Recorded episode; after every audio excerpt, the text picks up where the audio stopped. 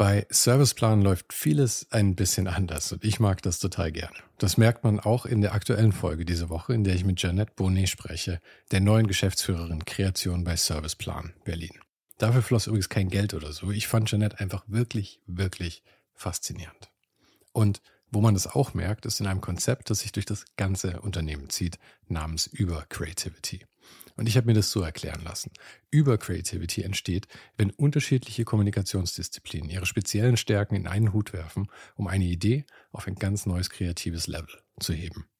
Die Magie von Über Creativity entsteht jeden Tag in den Houses of Communication, in denen weltweit ExpertInnen auf den Gebieten Strategy und Consulting, Creative und Content, Media and Data und Platform and Technology gemeinsam zaubern.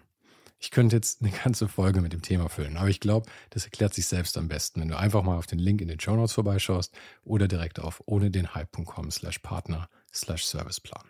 Da findest du auch echte Cases der Serviceplan Group und du siehst über Creativity and Real Life Beispielen. Also klick dich mal rein, das geht auch sehr gut, während die Folge läuft. Und danach konnte man sich tatsächlich auch alles leisten irgendwie. Das war wirklich so, die Leute lieben ja Prada, wenn man in der Mode arbeitet. Prada ist so wirklich so eines der Häuser, wo die immer was Neues gemacht haben und immer sich neu erfunden haben. Es war immer so, so, so, so krass respektiert.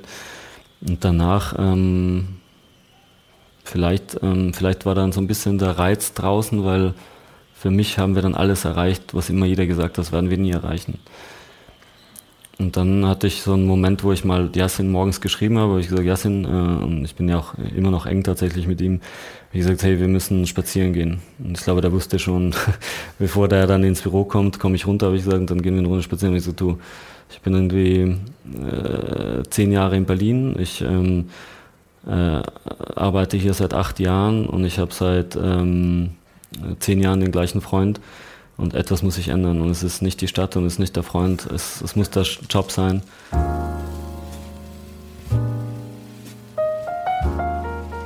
Das hier ist Ohne den Hype.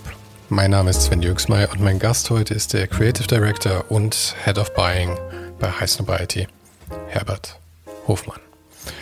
Herbert kommt aus Tirol und er musste hart daran arbeiten, seinen Akzent abzulegen, worüber ich ja fast ein bisschen traurig bin.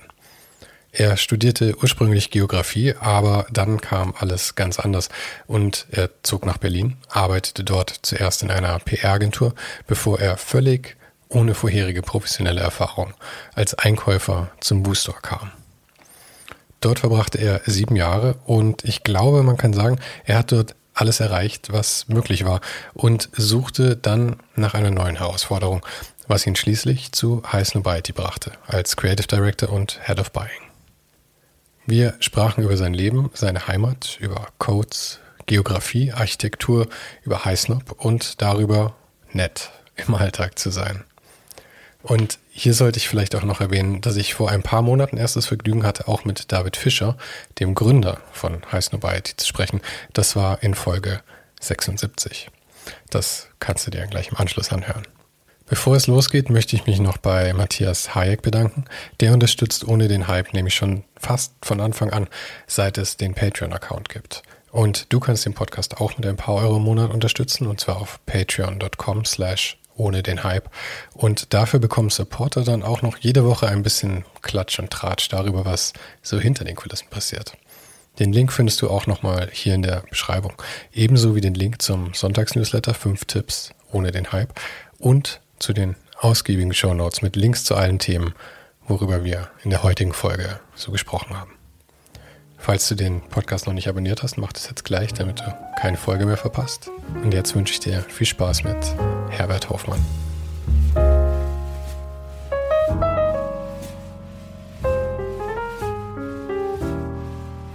Mhm. Sag mal was. Hallo, hallo. Sehr gut. Geht? Ja, funktioniert alles. Ich habe irgendwie ein bisschen eine belegte Stimme gerade. Aber vielleicht klingt das gut. Willst du einen Tee oder? Nee, danke. Ich glaube, das ist eher von, von der Zugfahrt wahrscheinlich ja. einfach gerade wieder. Hm. Und du warst jetzt gerade in Griechenland. Ja, vor, vorletzte Woche. Okay. Und war ich noch kurz ein paar Tage in, drei Tage in Mailand. Äh, ja, und dann bin ich wieder wieder hergekommen in den Winter. Und in Griechenland habt ihr wirklich ein eigenes Haus? Ja. Wo? Genau. Äh, auf Kytnos. Kisnos heißt das, so eine kleine Insel, ähm, eineinhalb Stunden von Athen entfernt. Also dann nimmt man, nimmt man eine Fähre. Richtung, äh, Richtung Osten? Zykladen, Ah, Richtung- okay. Richtung Westen. ja. Ähm, ja, sehr nah in Athen dran, äh, sehr unbekannt, äh, nichts los, Nice. Keine Partys, kein großer Tourismus. Es ist wirklich ähm, so ein bisschen wie das bei Man Mamma Mia so gezeigt wird. Ähm, Und habt ihr irgendeinen Bezug zu Griechenland geforscht gehabt oder einfach nur, weil es ähm, schön ist? Wir, es ist sehr schön, aber wir haben auch beide tatsächlich immer ähm, die Griechen gemocht ähm, und, und die Art äh, von den Leuten und das Essen. Ähm, und ja, hat sich also herauskristallisiert die letzten Jahre, wenn man sich so überlegt hat, ob man vielleicht mal in Brandenburg ein kleines Häuschen haben will oder ähm, äh, ja, irgendwo anders.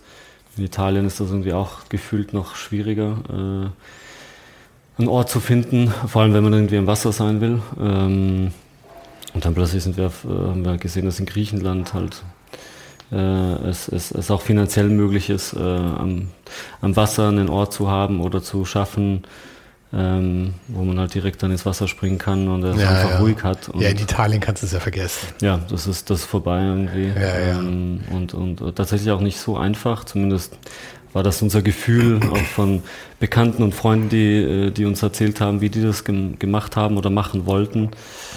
Dass äh, ja, das einfach nicht so einfach ist. Äh, In Italien. In Italien, ja, so generell irgendwie. Dann kauft man ein Grundstück und dann gibt es irgendwelche. Ja, ja, die sind super, super strikt. Das habe ich auch Ja. mal gehört, irgendwie mit, den, mit den ganzen.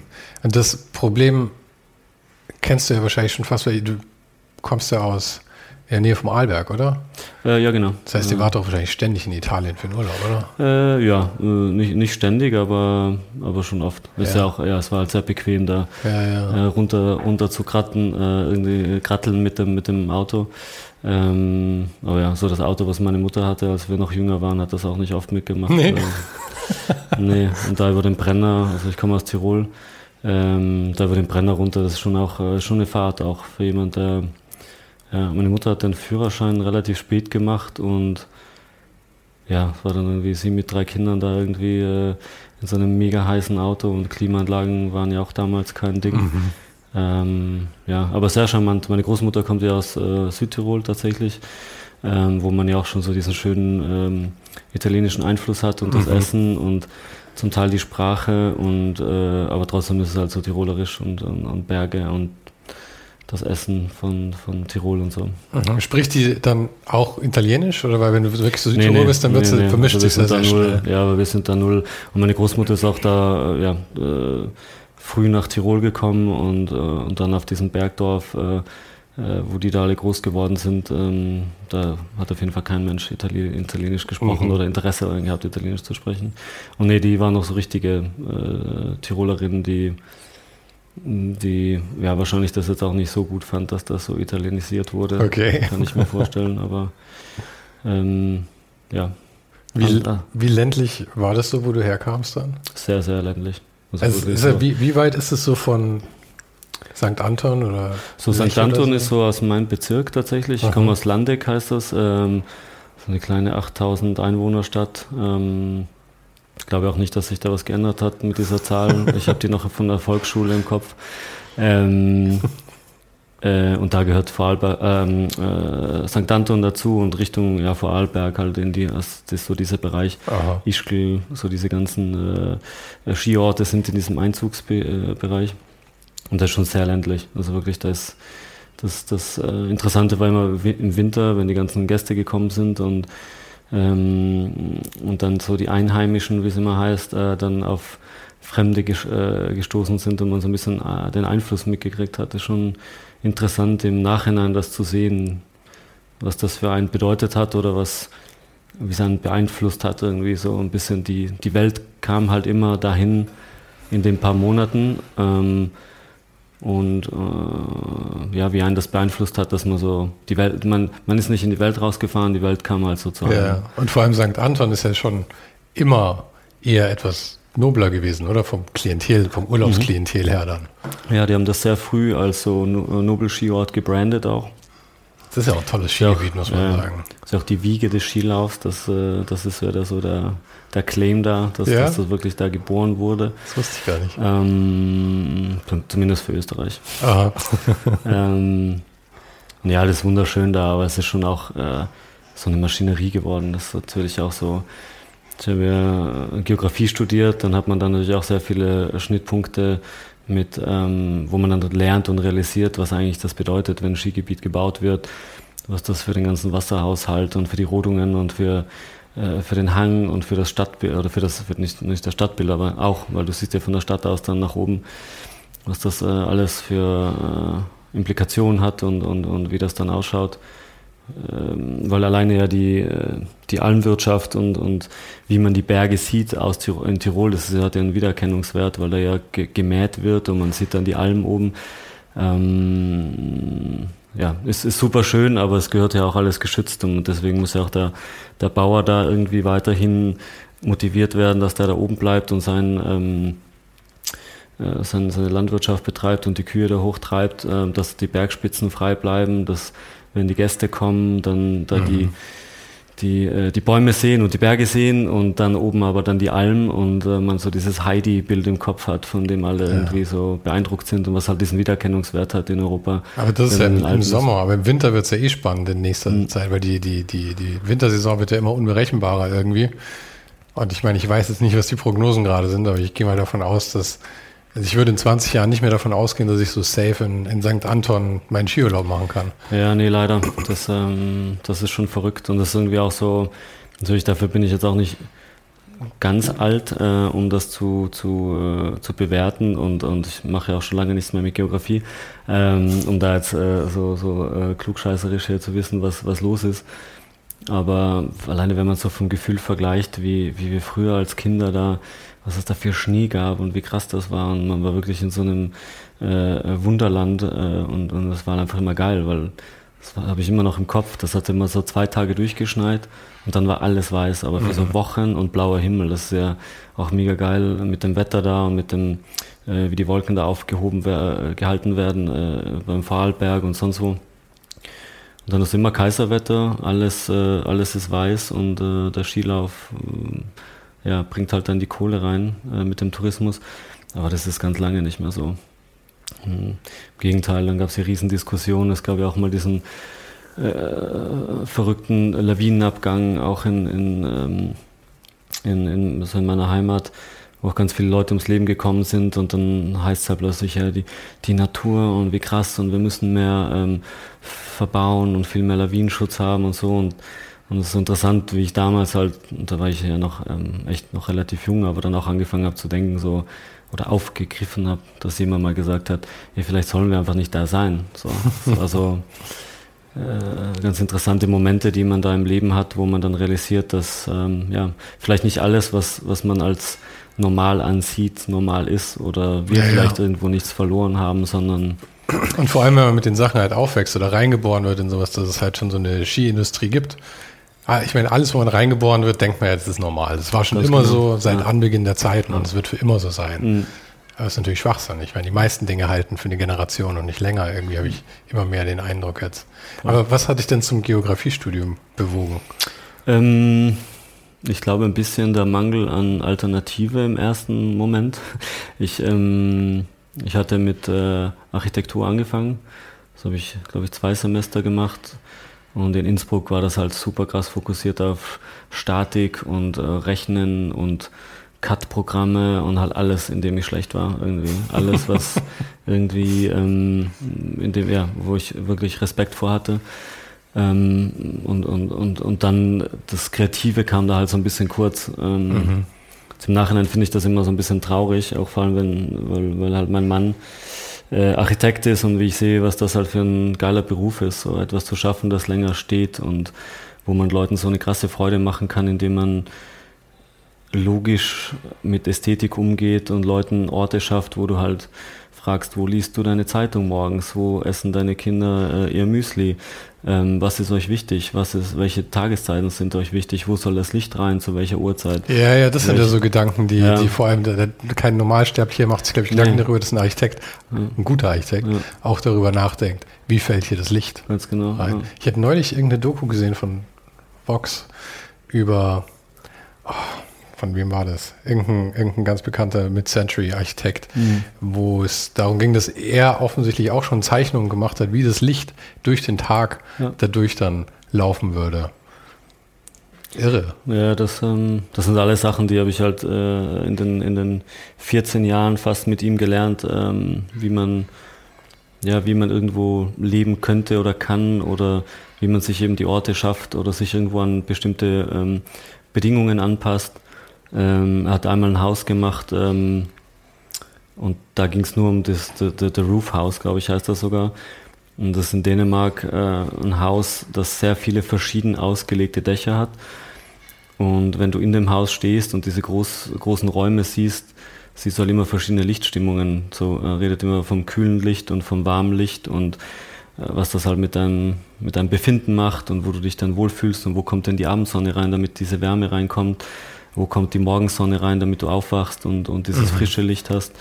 Und wenn du halt da das, das siehst und diese Modelle siehst, wie dann oben diese, diese äh, verschiedenen kleinteiligen ähm, Dächer sich so ineinander verhaken und oben halt diese Fenster haben in dem Dach, diese Dachfenster, ist also mega geil, sich das so zu überlegen. Allerdings muss man sagen, dafür kannst du das CAD-Programm dann wieder gut gebrauchen, damit du ja, das wirklich genau. ausrechnen kannst am Ende. Genau, das, äh, ja, das kam mir tatsächlich in der Geografie dann später auch noch. Es war ja auch ganz viel natürlich äh, Kartenzeichnen, also Kartografie. Ähm, Aber das war ja ein völliger Themenwechsel dann von Architektur zu Geografie, oder? Ja, was, was ich gut fand an, an Geografie und warum ich dann da auch geblieben bin, also ich habe da so reingeschnuppert, aber ich fand also, das war so, wie wenn man Allgemeinwissen studiert. Es war wirklich nicht wirklich was in die Tiefe, aber fast alles hat man mal angekratzt. So. Also ein guter Beruf, um Taxifahrer zu werden. Zum Beispiel, ja. Oder äh, super im Smalltalk zu sein oder so mit, äh, mit so gefährlichem Halbwissen zu punkten. ähm, nee, es war halt mega krass so eben. Es war so ein bisschen Klima und, und und natürlich auch Geologie und alles Mögliche und plötzlich findest du dich irgendwo in so einer Exkursion und, und nimmst so einen kleinen Schlammball im Mund, weil der Professor denkt, äh, man muss jetzt die Mineralien irgendwie spüren und so. und äh, es war halt irgendwie also, äh, wie soll ich sagen, so ich war immer schon so ein bisschen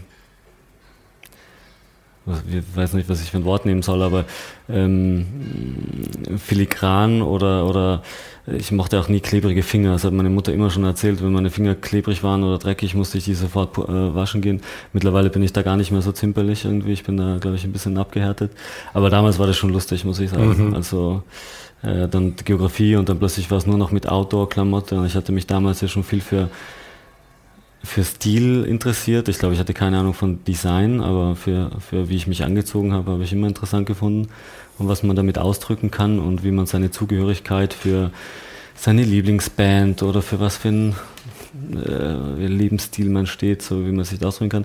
Aber plötzlich war ich halt dann so in einem Outdoor-Gear äh, mit irgendwelchen anderen Leuten, die sich, glaube ich, jetzt ohne da jemand nahe zu treten, aber jetzt nicht so das im Fokus hatten, so wie man ausschaut. Ähm, beziehungsweise ist das ja auch so was, was Österreichisches. Es ging halt immer darum, wer hat die, die beste und neueste ähm, Softshell-Jacke und wer hat das neueste Snowboard und die heute, neuesten Ski. Heute immer noch immer noch so, ja. Aber ich meine, das ist ja überall wichtig. Ich meine, es ist ja, ja. auch wichtig, dass du die Tom Sachs Nikes hier stehen hast. Mhm. Also das ja, ist ja, ich ja, finde, man darf das in keiner Kultur verurteilen, weil nee. jede Kultur spielt das Ganz Spiel. genau. Ja, nee, ähm, äh, gleichzeitig muss ich auch sagen, dass es für mich tatsächlich nicht wichtig ist. Also es ist, je älter ich werde und gerade die letzten sechs, sieben Jahre, äh, obwohl ich so, so mittendrin stecke, ist für mich nicht wichtig. Aber es macht Spaß. Es, ma es macht Spaß, aber diese, warum ich da irgendwie so gelandet bin in diesem ganzen Modeding und in dieser Ästhetik und Stil und Produkte, ähm, das kam wirklich von so einer, von so einem Bauchgefühl von haben wollen und wenn ich das habe, dann fühle ich mich besser mhm. und wenn ich das habe, dann kann ich das und das ausdrücken. Und da gab es so ein paar ähm, sehr so einschneidende Momente, an die ich mich immer noch erinnere. Und das habe ich aber heute, heutzutage gar nicht mehr. Ich hasse es, shoppen zu gehen. Ich kaufe nie was. Also ich kaufe wirklich, für jemanden, der in der Mutter arbeitet, kaufe ich gar nichts. Mhm. Das äh, habe ich auch jetzt früh schon realisiert, auch beim vorigen Job. Von allen Leuten, die da gearbeitet haben, bin ich derjenige, der am wenigsten äh, kauft. Weil ich halt auch, ich habe meine Sachen, ich sage immer, ich, ich habe so viel, dass ich wahrscheinlich mein Leben lang nie wieder was kaufen muss. Ähm, Im Gegenteil, es deprimiert mich, wenn ich meinen Kleiderschrank anschaue und ich finde irgendwas gut, nicht. Ja. Das, ist, das nervt mich dann sogar. Und deswegen hat sich das so ein bisschen, ja, die letzten Jahre oder wahrscheinlich die letzten zehn Jahre so herauskristallisiert, dass ich halt sehr gerne ein weißes T-Shirt trage, egal zu welchem Anlass. Und wenn es halt irgendwie eine Hochzeit ist, dann habe ich halt ähm, ein, ein Sakko darüber an und dann schaut es ein bisschen schicker aus, aber ohne dass ich das jetzt so forciere, aber ich, ich mag es sehr gerne, so eine Uniform zu haben. Und ähm, gleichzeitig ist es natürlich ein bisschen tricky für mich, weil das ist eigentlich mein Beruf und eigentlich sollte ich als Einkäufer und jemand, der in, Leute in den Shop einlädt, sollte ich eigentlich suggerieren, du brauchst das, du brauchst das, das äh, mit dem ja, siehst du besser. Aber das fand ich immer auch total interessant, wenn man so Leute anschaut wie Giorgio Armani oder so, die eigentlich immer nur rumlaufen im weißen T-Shirt und schwarzen Klamotten drüber. Mhm. Und oder all, alle Modedesigner haben eigentlich eine Uniform mhm, quasi. Ja, total. Und ähm, zeigen damit genau das, was du sagst eigentlich, dass du das eigentlich nicht brauchst. Mhm. Schaffen aber gleichzeitig damit irgendwie sowas Ikonisches, dass alle dann irgendwie alles haben wollen, was sie produzieren, was nicht im geringsten so aussieht wie das, was sie eigentlich ja, tragen. Ist, ja, ist lustig. Ja. Ist, ähm, ja, ist irgendwie ganz eigenartig. Es ist so, ich finde es halt immer noch interessant, wie, wie, wie man da so überhaupt landen kann, weil ich bin jetzt auch nicht so der, der Typ, der irgendwie so selber, ähm, ich weiß nicht, wie ich sagen soll, aber es ist so, ich bin jetzt auch nicht so total hysterisch und, und auch von meiner Art. Und ich, also letztens meinte wieder jemand, ich habe halt irgendwas erzählt und über ein Projekt gesprochen, das wir jetzt starten. Und dann äh, waren die alle so, ja, super, aber es war dann eher dann so, jemand meinte dann so, ja, yeah, this is as exciting as Herbert gets.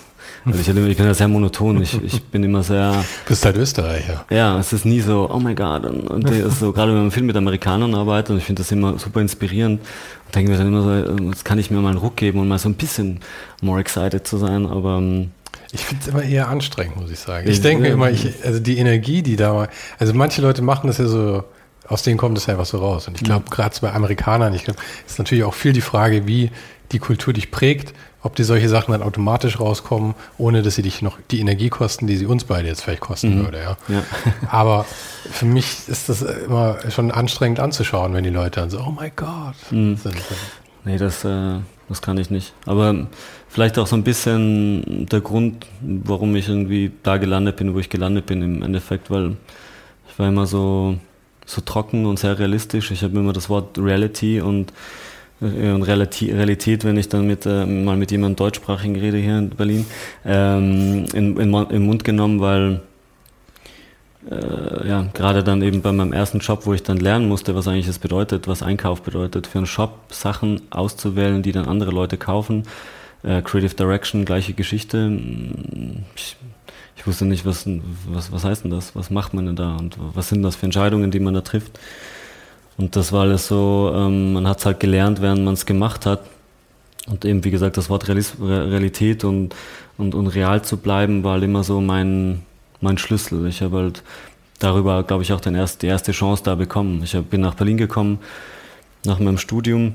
Nach dem Geografiestudium. Nach dem ja, genau. Habe dann auch abgeschlossen und, und ähm, aus Innsbruck dann? Aus Innsbruck, ja. Ich, hab, ich, muss, ja, ich muss ja sagen, also ich bin nicht der größte Berlin-Fan, mir ist es zu urban. Ja. Aber wenn ich mir eine Stadt aussuchen müsste heute in deutschsprachigen Raum, in der ich für immer leben sollte, wäre es Innsbruck. Ja? Ja, ich liebe Innsbruck. Ja, es ist ein guter Ort. Das ist ein bisschen äh, Sound of Music-Style, aber. 250.000 Leute, ringsrum nur Natur, im Winter Skifahren, mhm. im Sommer Trailrun und Wandern. Also ja. perfekt. Ja, es ist ein krasser Ort. Also auch so und äh, ich finde es auch generell äh, super interessant, wenn man irgendwo aufgewachsen ist und das nicht mehr sieht. So, ich habe das jetzt ein paar Mal erzählt, so wenn Leute fragen, woher man kommt und, und dann sagt man Österreich, dann denken alle gleich an Wien. Und wenn man dann erzählt, ich komme aus den Bergen, dann denken erstmal alle so ein bisschen an Sound of Music, äh, gerade Amerikaner und, und Engländer. Und dann, wenn man, wenn ich halt dann Fotos zeige und dann die Geschichte erzähle, wie ich es halt krass finde, wie ich halt auch Tirol wieder äh, kennengelernt habe oder an, mit anderen Augen gesehen habe, weil ich halt dann mit meinem Freund dahin gefahren bin oder mit Freunden, die so, so what the fuck so. Und dann realisiert man halt, dass ich halt praktisch in einem tiefen Krater aufgewachsen bin, weil die Berge so hoch sind und mhm. links und rechts und dann gibt es irgendwie so, ja, so Wände, wo man dann so dagegen fährt und man dann so sagt, äh, it's the wall. Du siehst also keinen äh, kein Himmel, wenn du nicht nach oben schaust im, äh, oder dich nach vorne lehnst im Auto, dass du irgendwie vorne rausschauen kannst. Das ist halt mega beeindruckend, so Sachen dann wieder zu, äh, zu erleben, wieder kennenzulernen, mit denen man aufgewachsen ist und die einfach so total als gegeben äh, kennengelernt hat.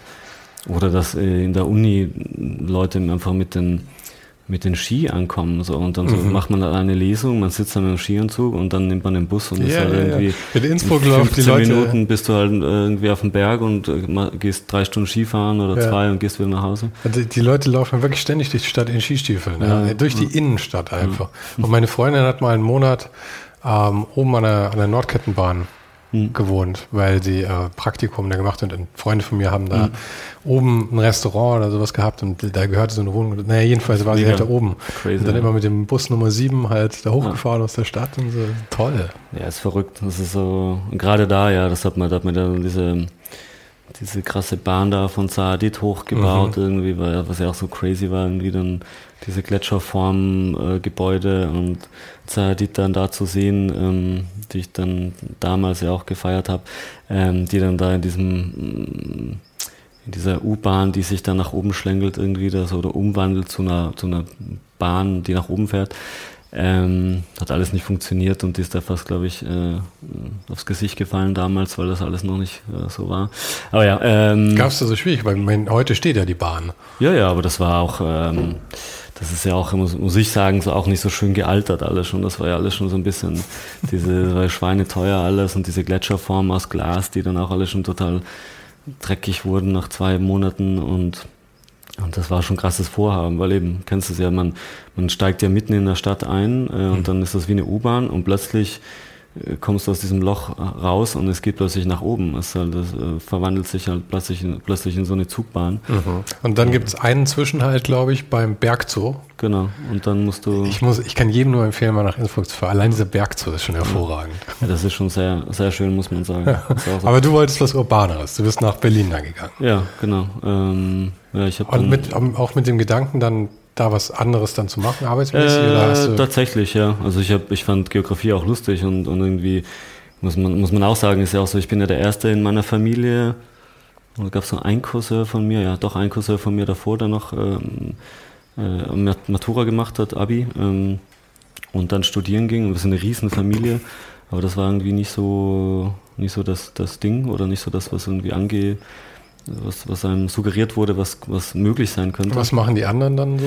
Hm, die, ich glaube so, wenn man eine E-Mail-Adresse bei der Sparkasse hat oder bei so einer Bank und, und da arbeitet, ohne da irgendwas Negatives zu sagen. Aber das war so tatsächlich das, was einem suggeriert wurde, was halt so krass wäre. Wenn, wenn, okay. wenn ich es geschafft hätte, irgendwo bei einer Bank, äh, und wie gesagt, ich war ja scheiße in Mathe, ähm, das hätte ich, hätte ich eh nicht hinbekommen, aber wenn man da eine E-Mail-Adresse hat, da gab es auch mal eine tolle Geschichte von einer Mitbewohnerin von mir, die aus dem Vorarlberg kommt, die dann so meinte, so auch so, die hat halt dann auch ähm, Soziologie und Englisch studiert und wir waren alle so ein bisschen so die, die halt was anderes wollten als mhm. viele andere und ähm, hatten irgendwie so einen anderen Drive. Und die hat ihm mal erzählt, so, dass ihre Mutter halt jemanden getroffen hatte und die meinte nur so, du, ich habe die äh, Mutter von der und der getroffen, von einer Freundin und die hat jetzt eine E-Mail-Adresse bei der Reika. Die hat jetzt äh, von der Bank so. Mhm. Und das, das war so das Zeichen, die hat es geschafft. Die, die, arbeit, die, arbeitet da wirklich. So, die arbeitet, ich muss immer noch dran denken, ich finde das so charmant, äh, so charmant und auch lustig und alles gut. Und ich, wie gesagt, ich will das gar nicht ähm, gar nicht schlecht reden. So irgendwie meine Familie sind alles irgendwie Handwerker und, Schrei und Schreiner, Tischler. Und das habe ich auch im Sommer aufgemacht und fand ich auch mega geil. Und auch mein Großvater und äh, ein Onkel von mir, der, mit dem ich so äh, enger aufgewachsen bin, sind alles so ähm, Handwerker und auch richtig gute Handwerker und so. Aber wenn das so ein Metier war, wie war das dann? Hattest du da schon dein Coming Out auch? War allen schon klar, dass du nee, nee, nee, bist? Nee, oder? nee, nee, das kam, kam später. Und das, war das ein Problem da irgendwann mal, dass das mm, akzeptiert wurde? Ja, nachträglich? so easy, so ganz easy war es nicht. Weil ich meine, du bist natürlich dann auch also der, der Unsympath eigentlich. Gell? Du hast dann die höhere Ausbildung, du gehst nach Berlin und jetzt ist er auch noch schwul. Ja, ja, du, kenn, du kennst dich aus. Das ist tatsächlich so, weil ähm, es ist ja auch ganz lustig und inter also interessant, nicht lustig, aber in Österreich sagen wir auch lustig zu komischen Sachen mhm. oder eigenartigen Sachen. Aber es war schon interessant zu realisieren, dass wenn man was äh, studiert, dass man plötzlich nicht mehr als einer von, mhm. von, von, den, von den eigenen gesehen wird oder so. Wo ich immer dachte, anstatt dass jeder jetzt wirklich stolz drauf wäre, wurde man plötzlich also der Student und wir hatten das ja sogar mit unserem Bundespräsidenten, das finde ich ein ganz sympathischer, toller Typ, auch ein Tiroler, ähm, äh, der, der, der auch an der Uni in Innsbruck unterrichtet hat. Und ich fand halt immer so charmant, so ein toller Mann, tolle Ausstrahlung, ruhig, überlegt und so. Und als der halt da kandidiert hat, hat er gesagt, ja, der Professor, der weiß ja alles besser und der ist so ein Gescheitel und, und, und Aber es ist halt Unsicherheit. Das ja, und ich finde es halt interessant. So, was ist denn schlecht daran, dass der smart ist? So, was, ist das, was ist denn da? Der, der kann mit jungen Leuten, der ist smart, der ist am, am Zahn der Zeit, der weiß, was los ist in der Welt. Warum soll das jetzt was Negatives sein, dass der ja. Bundespräsident werden will? So. Aber ja, es waren so lustige Lernmomente. Und, und, und ich glaube, so ein richtiger Ausbruch war, ähm, und man lernt ja eigentlich, dass man patriotisch sein soll und irgendwie Tirol ist dann das Schönste und äh, hier ist ja alles toll und, ähm, und, und da gibt es ja auch diverse Sprüche, die dann schon fast schon in so ein ja, äh, also äh, Nazi-mäßiges Ding reingehen irgendwie, aber wie auch immer, aber dieser Patriotismus hat mich dann irgendwann gestört und, und wirklich angeeckt, muss ich sagen, ähm, weil es eben da nicht weltoffen ist und, und nicht freundlich ist, obwohl man so viele Leute aus aller Welt hat. Und dann, und dann habe ich irgendwie, Gott sei Dank, muss ich immer noch sagen, irgendwie so, ähm, und, und das geht wahrscheinlich dann auch schon ins Gymnasium zurück. Ähm, ich mochte nämlich Englisch auch nicht damals. Mhm. äh, beziehungsweise habe ich halt, glaube ich, den Anfang verpasst und bin dann nicht hinterhergekommen. Hatte dann plötzlich eine unglaublich tolle Lehrerin, die mich wirklich an die Hand genommen hat und mir einfach einmal erklärt hat, für was das gut ist und warum ich das vielleicht lernen sollte und so. Muss ich auch sagen, ich glaube, ich wäre auch nicht da, wo ich heute bin, wenn die mir damals nicht diesen Arschtritt gegeben hatte oder jetzt um positiv zu sagen, mich in die, an die Hand genommen hätte, zu sagen, Engl äh, Englisch ist super und, und Ja, ich meine, ohne, ohne Englisch hättest du natürlich beschissen gehabt. Nee, All die total, Sachen, die du heute machst, wären unmöglich gewesen. Und darüber, darüber halt dann tatsächlich auch in St. Anton, damals äh, mit meiner Freundin, äh, die auch immer noch eine sehr gute, äh, wenn nicht beste Freundin ist, ähm, äh, mit der halt immer in St. Anton dann ausgegangen, die hatten da eine kleine Pension und in St. Anton spricht doch auch keiner mehr Deutsch, oder? Ich meine, also im ja, Winter zumindest. Im Winter nicht, ja im Winter, nicht. Im Winter auch Englisch. niemals. Aber, ja. aber das ist ja das Geile. Das war halt so, ich habe plötzlich realisiert, wenn ich mit diesen Schweden reden will, dann, dann muss ich Englisch können und so. Und das war, war schon cool und, und, und toll zu sehen, dass, ja, dass ich plötzlich, Herbert hat äh, Englisch gesprochen und, und dann ist das daraus, äh, dann daraus geworden, dass ich auch in Stockholm studiert habe für ein Jahr und da dann Schwedisch gelernt habe, auch schon im Vorfeld und fand das mega gut und das war dann wirklich so der Kick, wo ich realisiert habe, boah, das ist ja mega krass. Die haben so ein Designverständnis, hier hängt in jeder normalen Wohnung eine tolle äh, Designerlampe und, und warum, wo kommt denn das her? Und, und vor allem auch so ein Gespür dafür, wie man sich anzieht und so am Zahn der Zeit zu sein und, und plötzlich tragen die dann alle diese engen Hosen und, und Sprichst du tatsächlich Schwedisch? Also ich ich verstehe immer noch, und mein Freund, mein Mann ist ja Däne, Aha. das ist jetzt so ein Kauderwelsch. Ich, ich rede tatsächlich nie, aber ich verstehe fast alles. Ähm, ah, cool. Ich habe auch dort ja auf Schwedisch studiert tatsächlich. Ach echt? Das war kein ähm, englischer Studiengang? Nee, nee, also natürlich auch viel, aber Aha. es gab auch Kurse, die waren in Schwedisch. Oh, wow. Und wenn man da dann ins, äh, ins kalte Wasser geschmissen wird, und es ist halt dann so. Das war ein krasses Commitment. Es, es war, ja, aber es war auch, ja, es, ich fand es auch super schön. Ich liebe die Sprache, es ist tatsächlich Finde ich halt immer noch mega charmant und so romantisch und ähm, das Dänische ist so ein bisschen eine andere Geschichte, aber das musste ich dann einfach mögen. ähm, ja, und dann war ich da, war tatsächlich auch dort verknallt in jemanden, aber das hat, hat, hat nicht funktioniert und dann bin ich zurück nach Österreich, habe dann das letzte halbe Jahr da fertig studiert und dann habe ich gedacht, ich muss jetzt hier raus. So. Das ist natürlich auch als schwuler Mann ist, sind irgendwie auch alle Ressourcen aufgebraucht dort, dann kennt man auch jeden. ähm, und das war schon ein bisschen so, und, und, ich, wie gesagt, ich bin nicht in einem Umfeld aufgewachsen, wo man jetzt großartig rebellisch ist oder das in die Wiege gelegt gekriegt hat, mach was du willst oder so, the sky's the limit so, äh, eigentlich im Gegenteil. ist eher so, oh mein Gott, du ziehst weg und dann mach das nicht.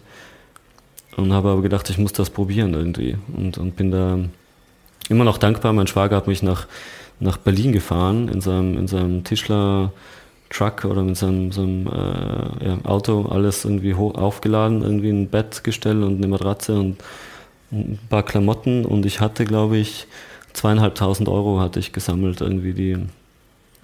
Wann, wann war das? Wann bist du nach Berlin gekommen? Äh, genau vor 14 Jahren, jetzt, äh, ja, müssen 14 Jahre sein. Ähm, bin da in der WG gelandet in, in Köln. Und es war auch ganz lustig, so meine Freunde haben mich besucht und haben gesagt, wow krass, was hast du für einen Job? Ich habe so eine krasse Wohnung und ich so, pff, ich habe gar keinen Job, ich weiß nicht, was ich machen soll. Äh, ich habe noch ein bisschen Kohle übrig, aber es ist halt saugünstig hier. Ähm, und habe da dann ein Mädchen kennengelernt, die hat bei einer Agentur gearbeitet, eine Agentur V hat die geheißen, Agency V dann später. Und die haben Pressearbeit für ähm, skandinavische Designer gemacht hauptsächlich. Da hast du dich sofort wiedergefunden, natürlich dann. Ja, und ich fand das halt spannend, weil ich, also ich hatte halt gar keine Ahnung. Ich wusste, ich habe mir in meinem Leben nie überlegt, wie äh, ein Artikel in ein Magazin kommt oder eine Werbung in ein Magazin kommt oder so ein Teil, wer sucht denn das aus und wo kommt denn das her und wer stylt denn dann so ein Model und so. Das habe ich halt gar keine Berührungspunkte und gar, kein, gar keine Ausbildung gehabt. Aber die hat mir das so ein bisschen erklärt und sie gesagt, hey, bewerb dich doch da mal und äh, bewirb dich da mal und das äh, jetzt auch eine Freundin von mir mittlerweile, die da arbeitet. Aber auf was für einen Posten konkret war das da? Äh, äh ich war Praktikant, PR-Praktikant, Öffentlichkeitsarbeit. Aber du konntest dir nichts vorweisen. Nee, gar nichts, also, so gar nichts. Hier ist mein Geografie so meiner, äh, meiner damaligen Chefin, das ist auch eine sehr, sehr gute Freundin von mir mittlerweile. Und wir lachen halt heute noch darüber, es ist halt unglaublich lustig, dass die kam da gerade aus New York zurück und hatte da so ein paar Monate verbracht für so ein Shop-Opening und sonst was und hat da ihr Leben gelebt und halt mega lustig und ähm, sehr humorvoll einfach. Und die meinte dann so, ja, und sorry, habe ich jetzt verschlafen und dies und das und ein bisschen, bisschen verpeilt. Ähm, und irgendwann so, ja, nee, du bist ja mega sympathisch und ähm, ist doch super, so, so ein Geologe, der dann, der dann also so PR macht und so. nicht so, ich habe nicht Geologie studiert, aber ist ja auch egal. Ja. Also ist ja auch ist ja egal, same, same. Aber hattest du noch einen, äh, den, den, den, den, den Akzent? Ja, das, das war noch der Moment, wo äh, es gab halt, und das war der Moment, wo ich lernen musste, Hochdeutsch zu reden. Weil der Herbert vom Vorarlberg mit seinem Akzent ja, sitzt auf einmal in der Berliner Agentur. Tirol, aus Tirol, nicht Vorarlberg. Entschuldigung. Aber ähm, vom Arlberg, ja. Aber das war tatsächlich, äh, muss ich sagen, der Moment, und ich finde es ja jetzt immer noch ein bisschen schade. Es gab viele Momente, wo Leute mich ausgelacht haben, auch in, noch in Innsbruck noch so deutsche Mitbewohner, die dann gesagt haben, du kannst ja nicht mal äh, äh, Milch sagen. Und ich habe halt immer, ich so, was meinst du? Und sie, sie so, sag mal Milch. Und ich so, Milch. Und die waren so, sag mal Milch. Und ich so, ich hab's doch gerade gesagt. Und für mich war halt auch ein, es gab also ein paar lustige Momente. Und dann war ich hier äh, und musste viel telefonieren als, äh, als Intern. Und da musste man mal irgendwie das und das machen und irgendwelche die ersten Monate habe ich, glaube ich, nur Cupcakes recherchiert, äh, wo ich auch dachte, okay, das ist jetzt Mode-PR. Äh, warum, warum hast du Cupcakes recherchiert? Weil wir, ähm, es gab oder gibt die, die Marke Monkey, die von so Cheap Monday und dieser ganzen Truppe kommt aus Skandinavien. Und die haben hier Shops eröffnet damals. Wir haben praktisch so den, ah, okay. den Ding und da ging es halt nur darum, die süßesten, also die liebsten, schön aussehendsten Cupcakes irgendwie in Deutschland zu finden, die man bei dem Shop-Opening haben kann. Ich bin da vom, vom Glauben abgefahren. Ich dachte, ja, okay, das, also dafür habe ich jetzt auch nicht so lange studiert, dass ich äh, hier so rum, äh, so Küchlein teste. Ähm, gleichzeitig aber auch ein Learning, dass ich jetzt auch immer äh, Interns sage oder jungen Mitarbeitern, äh, die dann ein bisschen die Augen rollen für bestimmte Aufgaben, die man denen gibt. Ich sage halt immer, man muss irgendwo anfangen und wenn ich damals nicht mit meinen Kolleginnen, die diese Cupcakes gut recherchiert hätte, hätte ich halt nicht die nächste Task bekommen, hätte ich nicht die nächste Task bekommen und ich war dann immer sehr zurückhaltend und bin, glaube ich, immer noch nicht so äh, äh, laut oder jetzt jemand, der da auf den Tisch knallt und sagt, ich, ich habe die, die Weisheit mit Löffeln gefressen. Aber ähm, ja, ich sage das halt ganz oft, dass so, wenn man klein anfängt und irgendwo hin will und ich hatte ja null Erfahrung. Es geht ja auch nicht um die Aufgabe, oder? Ich meine, ich habe hab zwar nie ein Praktikum gemacht, aber ich stelle mir das so ein bisschen vor, dass es fast mehr darum geht, dabei zu sein. Ja, und die Bedingungen, um dich herum aufzusaugen, dass du erstmal genau. so ein Gefühl dafür kriegst, wie ja. das hier überhaupt läuft, oder? Das genau, 100 Prozent. Das äh, war genau das so. Das, mit jedem Tag, mit jedem Gespräch, das man mithört, hat man halt gelernt, um was es geht, Kontakte aufgebaut. Ähm, hatte auch Glück, dass das eine Agentur war, die, äh, wo die Chefinnen auch sehr trocken waren äh, und genau wussten, so ihr Handwerk wussten und man das so gelernt hat, wie wie kategorisiert man so die Journalisten und wen könnte etwas interessieren, was man gerne irgendwo reinbringt und wo ist es unrealistisch und wie geht man Leuten nicht auf den Keks und wie, wie bleibt man charmant und ähm, und, und respektvoll auch den Leuten gegenüber, das ist ja auch ein Job für die. Und wenn du dann mit jedem Scheiß ankommst und sagst, guck mal, hier ist ein Sockenlaunch und hier ist das und so und hier ist eine Frau, ist ein Frauenlabel und so, ja, aber wir schreiben ja nur über Männer. Und dann so, dann, man muss ja niemand auf den Keks gehen mit etwas, was, wie gesagt, das ist ja dann das Handwerk, wenn man weiß, wer über was schreibt und wer, wer tut einem gefallen, wenn mal wirklich die Kacke am Dampfen ist und man ja, über nichts schreiben will. Ganz halt genau. Auch. Ich denke mir auch ja. immer, das ist, also das klingt immer so manipulativ, wenn ich das sage, aber so ist es gar nicht. Ich habe einfach nur Freude daran. Habe ich irgendwann festgestellt, dass wenn ich mit, also auch wenn es meine äh, meine Betreuerin beim Finanzamt ist, ja, sollte ich irgendeine Frage haben, dann ähm, rufe ich da an und also bevor irgendwas anderes passiert, haben wir erstmal über den Urlaub gesprochen. Ja. Nicht, dass ich sie kenne, aber es kommt halt irgendwas auf. Ja, das ist mir klar, wenn sie beim Urlaub. Und dann auf einmal hat man so eine menschliche Basis. Ja, ja und, das, und dann äh, darf macht es ja beiden einfach mehr Spaß. Ganz genau, und das darf man ja nie vergessen. Das sind ja überall Leute, die einen Job haben. Man darf da nicht irgendwie arrogant denken, äh, dies und das und jedem geht's gut und, und, und man muss das auch nicht tiefenpsychologisch jeden analysieren, aber aber das sage ich schon auch immer so. Man muss halt ähm, da auch so, weil wir über, über, über Dialekt reden, so, es gibt jetzt so bei dem Supermarkt bei uns ums, äh, ums Eck, bei, beim Büro, gibt es eine Frau, die hat einen super krassen Schweizer Akzent und ich fand es halt mega geil. Ich habe dann so, und dann habe ich halt mit der Tirolerisch da geredet und habe gesagt, es ist so mega charmant, wenn man mal mit jemandem Dialekt reden kann. Und das sind ja so, so einfache Gesten. Ich hätte jetzt auch einfach dann jetzt so mein, mein Hochdeutsch abziehen können, aber ähm, es ist einfach ja dieses Zwischenmenschliche und und dieses jemanden schätzen für das, was er ist oder was er da für einen macht, ist, ist unglaublich wichtig. Und das darf man halt nirgendwo unterschätzen, egal, ja, Kellner oder wie du sagst, ja. beim Bürgeramt und, und sonst was, irgendwo einen Schnack zu haben oder von Leu ein bisschen was von sich zu geben, aber vielleicht auch zu erwarten, dass die was von, von sich geben. Und man weiß, man ist jetzt einer von 100 Leuten, die da hier vorbeikommen, aber vielleicht hat man mit einer netten Geste den Personen gerade den Tag ein bisschen schöner gemacht ja, und nicht ja, irgendwie der Nächste ist, der irgendwie rumkackt und und die, auch jetzt, wie wir es hatten, in den Supermärkten, wenn die Leute dann die Masken nicht auf hatten. Und dann einfach so, und da mussten die, die Leute, die eh schon so krass arbeiten in diesen Supermärkten, noch irgendwie die Leute darauf hinweisen, dass es halt nicht respektvoll ist, damit ohne Maske rumzulaufen. Und dann haben wir plötzlich so eine Grundsatzdiskussion mitten im Supermarkt, die man echt nicht noch on top braucht, wenn man eh schon so am Zahnfleisch daherkommt. Aber ja, so, so Sachen. Aber das ist auch immer so das, also ich sage jetzt mal das Problem, das ich mit der Stadt habe. Ja, also jetzt, ich meine, ich habe immer in der Stadt gelebt. Ich bin Städter, mir ist das, ich bin vertraut mit dem allen. Aber die Sache, die mir halt so unsympathisch ist, dass einem da so beigebracht wird, sich abzuschotten mhm. und eigentlich niemand anderen mehr als Menschen wahrzunehmen, sondern mehr als irgendwas, wo man durchmanövrieren ja, muss oder so genau. vielleicht. Ja. Und man könnte ja meinen, dass, ich glaube, manche Leute mögen auch diese Anonymität sehr gerne.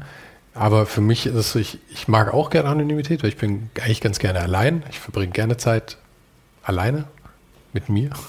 Und ähm, weil ich so ein toller Typ bin.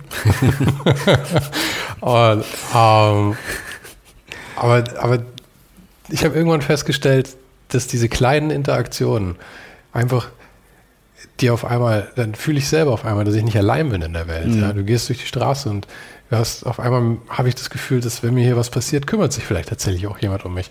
Und es ist so ein Interesse, das andere Leute an dir haben und du an ihnen, ist einfach schön. Ja, voll. Und auch so, so erkannt zu werden, äh, auf, also ich wollte erst sagen anerkannt, aber das ist ein zu krasses Wort, aber so du willst ja auch nicht zu deinem Lieblingscafé gehen, irgendwie zwei Jahre lang und denen irgendwie Geld in den Arsch zu stecken für irgendwelche Flat Whites.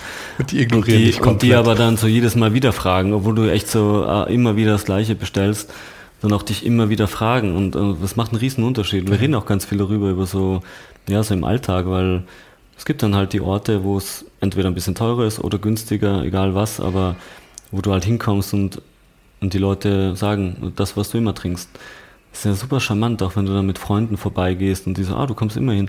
Das ist eine gute Geschichte, mhm. ist freundlich, ich tippe, also man gibt dann gut Trinkgeld und, und wie du sagst, das hat auch nichts mit spekulativ zu tun, aber mm, ja, wie du erwähnst, man weiß, man fühlt sich halt ein bisschen aufgehoben und man findet auch wieder so ein bisschen das Kleinstadtleben, weil man hat halt ja. dann sein, sein Bäcker und sein Café und seine Orte, wo man weiß, da esse ich immer das und da kümmert sich jemand um mich und macht vielleicht mal irgendwie einen Tisch klar, der sonst irgendwie länger dauert oder keine Ahnung.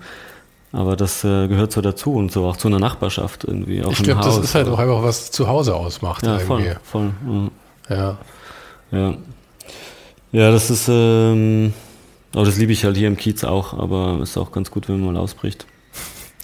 Ja, aber ja, aber zu, zurück zum Thema mit, äh, mit, mit Hochdeutsch, weil ich es auch immer noch interessant finde. Äh, und das habe ich auch Jahre, jahrelang gesagt, jetzt auch lange nicht mehr, aber ähm, ich habe mich halt immer wohler gefühlt, äh, Englisch zu sprechen als Hochdeutsch, weil Hochdeutsch war so die Sprache, über die man sich in Tirol ein bisschen lustig gemacht hat, wenn Deutsche kamen und, und eher die Sprache, die man nur gesprochen hat, wenn man Mutter-Kind gespielt hat, so, äh, so wenn Kinder halt dann so Familie spielen, so, du bist jetzt der Vater, du bist die Mutter. Warum wird dann Hochdeutsch gesprochen? Ja, weil man dann eine andere Person ist. Das ist so, das ist ah. auch ganz lustig, das habe ich ja nie realisiert, bis ich dann älter war. Aber die Kinder äh, sprechen dann die Sprache, die sie im Fernsehen hören, ähm, ah, weil dann okay. bist du ja eine andere Person und dann kannst du irgendwie deine Stimme verstellen und dann mhm. schlüpfst du in eine Rolle, ist auch mega interessant, irgendwie so psychologisch auch. So. ähm, und dann äh, ja, war ich hier und dann habe ich halt so meine ersten Telefonate geführt und ich habe ja auch auf Tirolerisch studiert in, in, in Innsbruck. Die deutschen Professoren haben dann angefangen zu Tirolern, weil die Tiroler haben auf jeden Fall nicht Hochdeutsch geredet. Und dementsprechend musste ich halt nie in meinem Leben Hochdeutsch reden.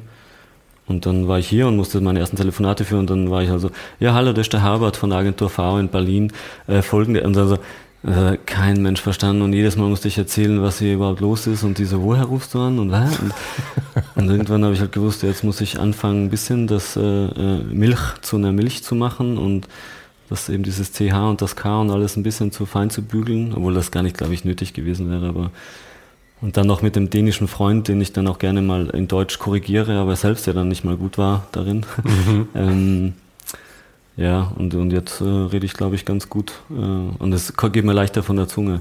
Aber Tirolerisch ist ja eine gute Sprache, ist alles zum Teil verkürzt und ich ist I und äh, ich mag es auch gerne. Ich habe auch, ich meine, es ist ja schon sehr nah an, an, an Schweizerischen genau, dann eigentlich ja. dran. Und ich hatte da immer ein Fable für irgendwie. Mhm. Ich mag einfach den Klang gerne. Ich meine, gut, ich komme aus München, das heißt, Bayerisch ist mir jetzt nicht unvertraut. Das ja. ist ja so ein gradueller Übergang ganz genau, eigentlich. Genau, ganz genau.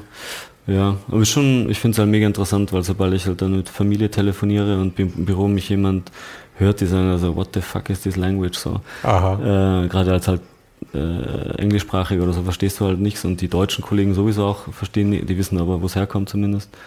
Aber ähm, ist schon interessant, was das so für Identität ist dann auch. Sobald ich dann in München bin, bestelle ich dann alles auf Tirolerisch und äh, davor im Zug bin ich aber noch so der Deutsche. Und dann hat man so, hatte ich so Momente auch vor Jahren schon, aber da sind wir dann auch durch St. Anton gegangen und dann lief da gerade eine Frau, die war am Telefon und hat dann gesagt, du, der Robert, der kommt dann später zum Abendessen und so und irgendwie so ein ganz banaler Satz, aber alle meine Freunde haben sich halt so total bepisst vor Lachen. Die fanden das so lustig und ich schaue dir dann so an, warum lacht ihr denn alle? Und die so, wie die gerade gesagt hat, der Robert, der hat dann und so und und ich habe es halt nicht mehr gehört. Habe ich gewusst, jetzt bin ich äh, angekommen. Das, äh, das, ist Deutsch mein. Assimiliert. Äh, das ist ganz interessant, ja. Aber wie ging es denn in der Agentur weiter? Du hast das Praktikum gemacht und ähm, haben sie dich dann irgendwie übernommen oder so, ja. dir eine Aufgabe gegeben, bevor es dich so angekotzt hat, ja. dass du gekündigt, gekündigt nee, hast? so angekotzt hat es mich eh nie, aber ich fand das immer spannend und, und natürlich total interessant. aber du hast ja gesagt, du hast die Augen verdrehtest drei Monate lang. ja, ja, ja, ja, das war schon mich dann gewundert. So auch meine Mutter hat dann irgendwann mal gesagt, das hast du so lange studiert, um irgendwie, äh, das hat sie später dann mal gesagt, um dann in einem Geschäft zu arbeiten, ein Modegeschäft. Mhm.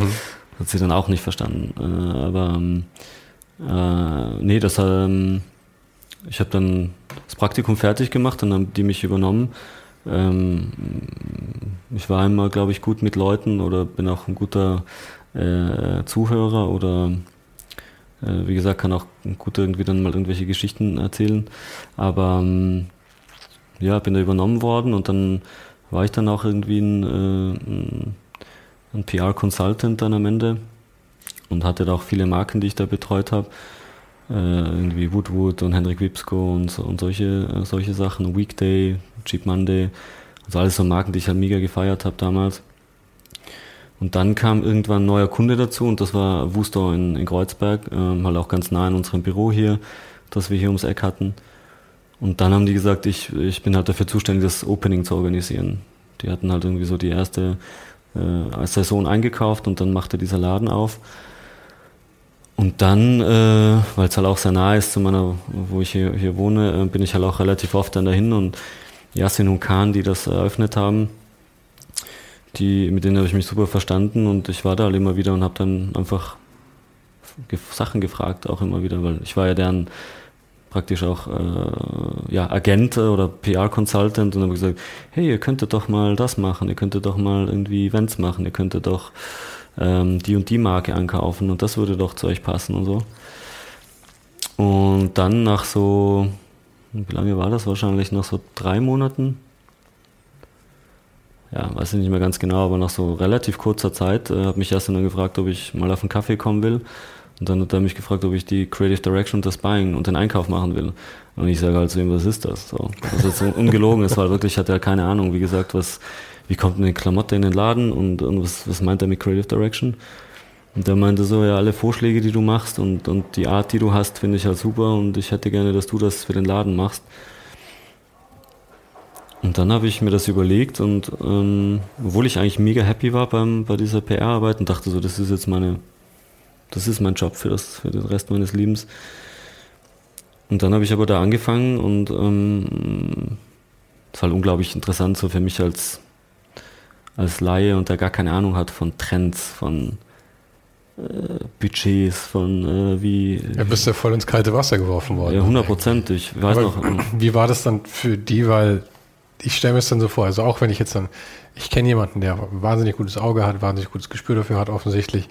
Ähm, und aber wenn ich den jetzt engagiere, also in dem Fall dann dich, dann muss ich ja trotzdem wahrscheinlich auf jede, jede Sache, die du machst, draufschauen. Weil ich meine, auch wenn du ein gutes Gespür hast, du hast ja keine Ahnung Ja. von den Abläufen. Nö, aber ähm, das Schöne war halt, dass wir alle keine Ahnung davon hatten. das war echt das Charmante und das muss ich auch immer noch sagen, das muss, muss ich Jasin irgendwie so hoch anrechnen. Der hat einfach äh, immer ein gutes Gefühl gehabt, ähm, einfach Leuten zu vertrauen und zu sagen so, äh, es ist nicht so, dass die Person, die das davor gemacht hat, in der ersten Saison großartig Ahnung davon hat. Das muss man Mhm. auch dazu sagen. Also es ist ein bisschen so vom Regen in die Traufe hätte sein können. Aber, es Aber war ich so- meine, gerade dann wäre ich ja vielleicht versucht, mir eher jemanden zu holen, der schon eine Berufserfahrung hat oder Ja, ja, ja, ja. Nee, aber gleichzeitig, wie gesagt, das ist also Energie und äh, einfach so ein Vertrauen, das man ihm gegenüberbringt. Und äh, ja, und dann hat das halt angefangen. Und es war halt damals zu einer Zeit, wo dann da relativ viel so schwarze Jersey-Sachen, so ein bisschen Rick Owens und das war alles so sehr heavy und dunkel und dann ist es eh schon dieser Ehrlich gesagt habe ich das Gefühl, das hat sich bis heute in Berlin nicht viel verändert, meistens. ja, ja, aber ich, ich fand das ja gar nicht gut. Ich kam mir dann wirklich von dieser Henrik Wipsko-Schiene und fand halt Farbe gut und irgendwie Woodwood mit so äh, Head-to-Toe lustigen Outfits und, und, und gleichen Outfits, also oben und unten so gleiche Material und so Head-to-Toe-Patterns und so. Und, und, und ähm, habe halt so gedacht, ja, es lief damals tatsächlich gar nicht gut. Also es war echt auch so, hat, haben auch viele Leute Yassin gewarnt. Jeder hat gesagt, es ist ein Turkish Neighborhood, es gibt nur irgendwie Dönerbuden und irgendwelche Bars in der Oranienstraße, es ist in dem Hinterhof keine Laufkundschaft. Wer soll denn da hinkommen und irgendwie teure Klamotte kaufen? Das war damals halt schon, es war natürlich um einiges günstiger, aber schon für die Verhältnisse irgendwie Woodwood und sonst was so richtig teure Labels. Und und, und, und war echt nicht, also der Tagesumsatz, den wir da hatten, war halt echt so zum Fürchten. Aber man muss auch dazu sagen, dass die Miete mega günstig war und niemand wollte so eine drei- 300 Quadratmeter Fläche in Kreuzberg mieten. Ja, ich meine, selbst wenn ihr das umsonst gekriegt hättet, ich meine, ihr musstet ja auch von irgendwas Ja, leben. ja, also du als genau. Angestellter Ja. und dann. Ja, und dann, ähm, dann habe ich das angefangen. Dann bin ich dann in Kopenhagen zum ersten Mal auf eine Fashion Week. Wir sind da mit dem Auto hingefahren, mit einer Praktikantin, die uns da hingefahren hat. Wirklich so total low budget irgendwie in so einem Hostel abgestiegen. Also es ist null, null äh, Luxus oder Schick oder irgendwas. Und man was muss sagen, sich vorstellt. Kopenhagen macht keinen Spaß, wenn man kein Geld hat. Ja, nein, nee, ganz genau, ja. Äh, aber so hat das für uns angefangen, weil wir halt eben keine Kohle hatten und, und dann musste halt das Hostel herhalten. Was ich immer noch sehr lustig finde, weil dann äh, später, als es dann erfolgreich wurde, ähm, wurden wir halt eingeladen von der Fashion Week und die haben uns dann in das Hotel, in das schicke Hotel neben dem Hostel und dann habe ich immer auf dieses Hostel runtergeschaut und alte Zeiten gedacht, dass wir von den Moskitos da äh, irgendwie äh, äh, die ganze Nacht äh, aufgehalten, äh, also wach waren deswegen. Mm, Nee, und dann kam ich da in Kopenhagen in diesen ersten Showroom und ich wusste ja nicht, was ich machen soll. Ich habe wirklich dann denen gesagt, "Mm, wie läuft das? Und wie gesagt, hier hängt alles.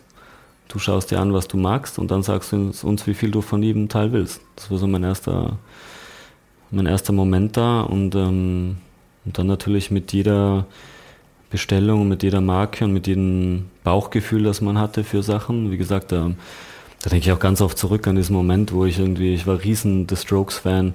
Ich habe halt deren Musik so geliebt und als Julian Casablancas so ein Mickey Mouse T-Shirt anhatte, war ich so, oh mein Gott, ich brauche dieses Mickey Mouse T-Shirt. Ich bin auch irgendwie so ein, ein dürrer Spargel und ich werde so super in diesem Mickey Mouse T-Shirt ausschauen. Und alle werden es nicht äh, verstehen, außer die The Strokes Fans und so. Ich habe immer diese Codes geliebt. So was, was drückt ein, ein bestimmtes Kleidungsteil irgendwie aus. Für mich, nicht für andere, aber dann habe ich halt so dieses Denken von damals, von dieser Sexiness und dieses, dieser Begierde für ein Objekt oder für ein, für ein, für ein Style oder für ein, für ein Klamottenteil das habe ich dann, dann halt eingesetzt für, für den Einkauf und habe mir gedacht, das ist was, das ist nichts. Das mag doch jemand, das würde ich anziehen. Ähm, und, und so habe ich eingekauft, immer mit einer sehr realitätsnahen, so einem realitätsnahen Filter und darüber sind wir dann gewachsen, gewachsen, gewachsen. Es gab immer so ein paar. gehst du da hin und dir wird vorher gesagt, hier, Herbert, du hast ein Budget von 120.000 ja. Euro oder sowas, zum, kauf ein. Zum Teil, ja. Also Aber das heißt, du musst wahrscheinlich, ich meine, nachdem ihr nicht die Verkäufer relativ schlecht waren, mhm. musstest du ja wahrscheinlich auch etwas haushalten bei den Einkäufen, oder? Ja, ja, voll. Also total. Das war, das war damals tatsächlich noch, das weiß ich auch noch, da sind wir in jeden Showroom gegangen und haben erstmal gesagt, was ist das Minimumbudget? Mhm. Das war halt, bei jeder Marke gibt es halt eigentlich ein Minimumbudget, davor machen die nicht einen neuen Shop auf, weil das ist den Ärger nicht wert sozusagen. Und dann hat es da geheißen, manchmal ja 8000 Euro, 5000 ähm, Euro. So scheiße, das ist viel zu viel. Also wir können dafür 2000 Euro einkaufen, aber nicht für 10.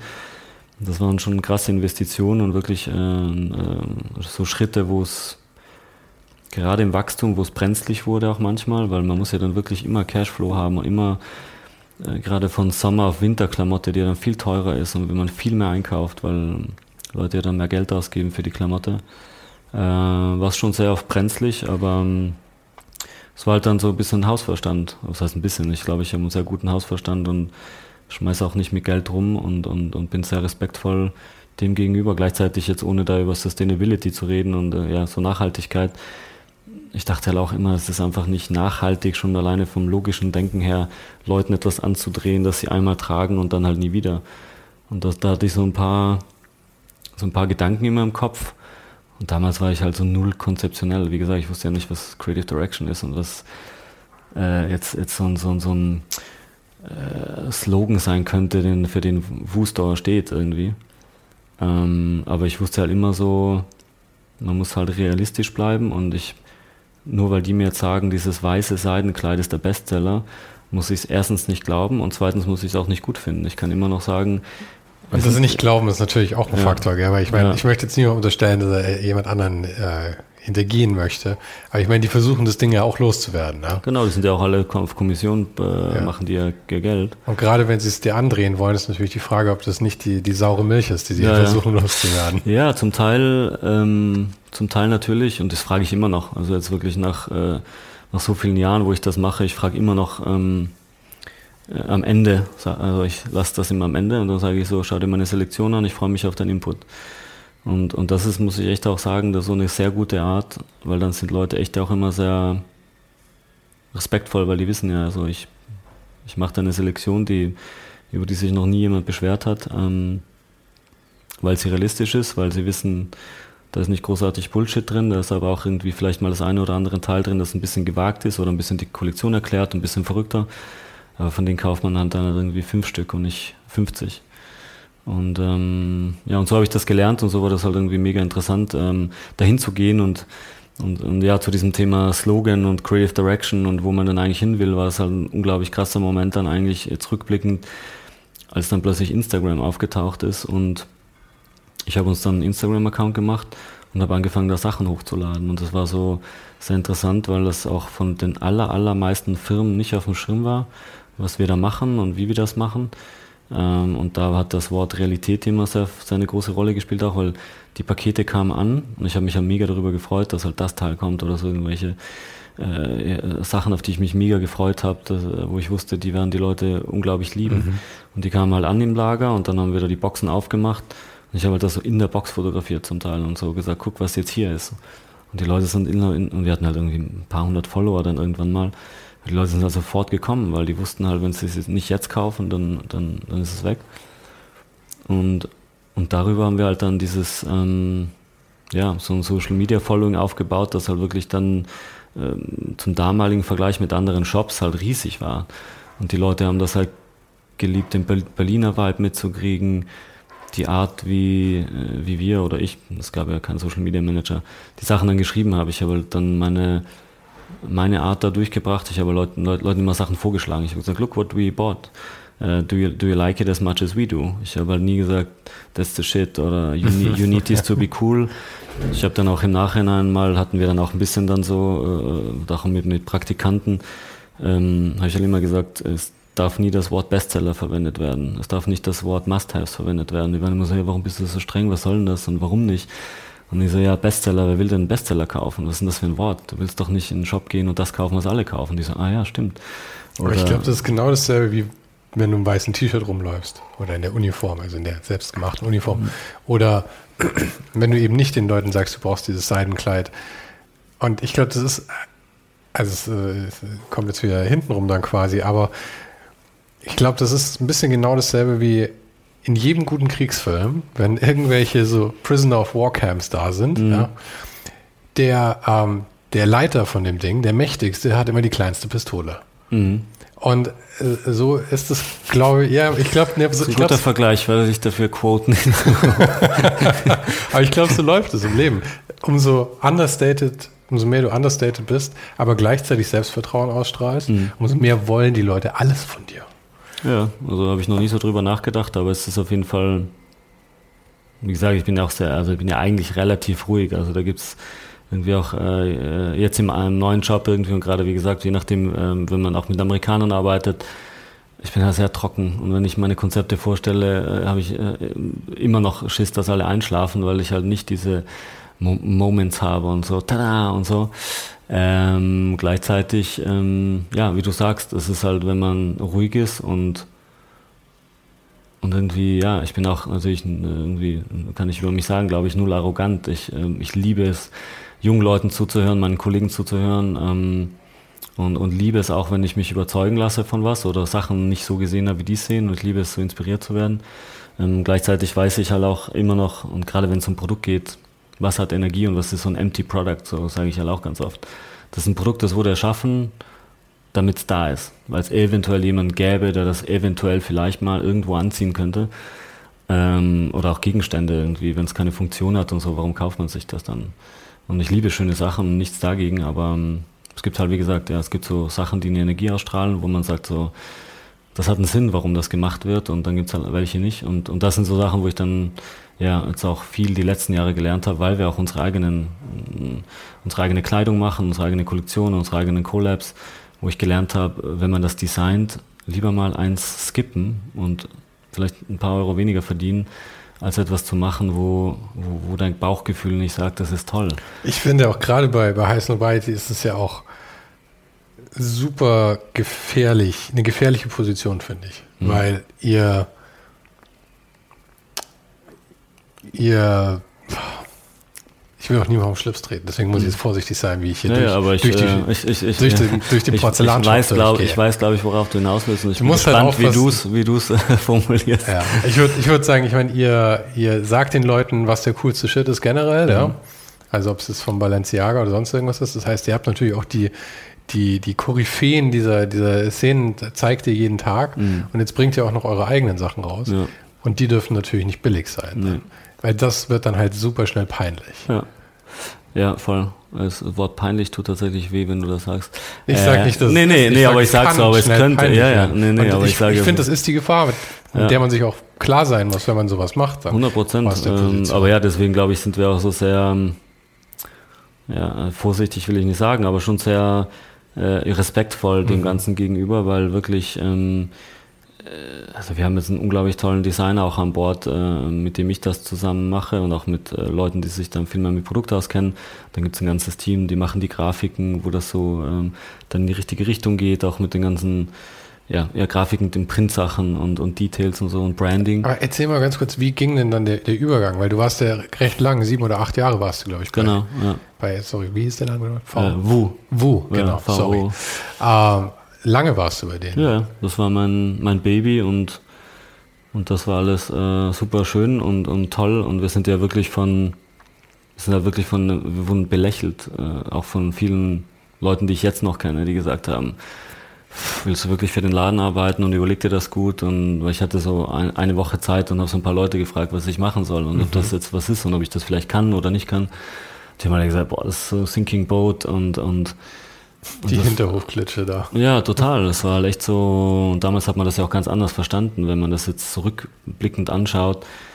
Jetzt gerade macht zum Beispiel Balenciaga, die machen Shops, die aussehen wie Wu halt vor der Renovierung ausgesehen mhm. hat und lassen halt künstlich dann irgendwie äh, Kalktropfen auf den Boden malen und dass es halt so ein bisschen abgeranzt ausschaut oder alt.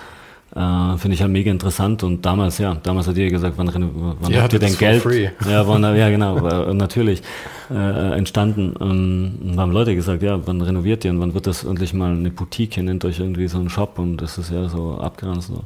Auf jeden Fall sind wir halt darüber dann und das ist ja eigentlich dann tatsächlich das, was, wo, wo ich sehr stolz drauf bin, immer ja, mit diesem sehr äh, respektvollen und, und realistischen Weg haben wir uns da hochgearbeitet. Wir, ich weiß auch noch sehr genau, wir hatten einen Mitarbeiter ähm, und naiv wie ich war, habe ich denen halt immer dann auch Sachen gezeigt, tatsächlich auch auf heißen. Ich gesagt, oh, das ist ja ein cooler Sneaker. Ähm, ich schreibe den gleich mal, ob er den einkaufen kann. Also ich war so, so unerfahren, dass ich ja nicht mehr wusste, dass der Schuh halt, wenn ich weitergelesen hätte, so jetzt gerade released wird und ich den nicht mehr einkaufen kann, weil es jetzt hat man schon vor sechs Monaten gekauft. Und dann schreibe ich da Nike und, und der Kollege sagt mir auch so, hey, das ist Tier Zero, das ist so die oberste Liga, da, das kriegen wir nie. Das, das ist was? Die, also Tier Zero, also sagt man das sowieso die, die ähm, tatsächlich wie das Tier geschrieben und dann eine Null. Das ist halt die, ah, okay, oberste, verstehe, das ja. oberste Tiering, was man haben kann mhm. als Shop, ähm, als Retailer. Die Limited von den Limited Editions und das ist also die Königsdisziplin, das kriegt halt niemand. Und, und äh, ich habe immer meine Selektion gemacht und das ist immer, immer so die, die, die, die, die Geschichte, die ich halt immer erzähle, weil ich habe halt denen auch immer gesagt, hey, ich bin happy mit den Socken. So, ich bin immer in jedes Department gegangen, von Kugelstoßen bis Running bis keine Ahnung, was es bei Nike alles gab und habe mir halt alles angeschaut.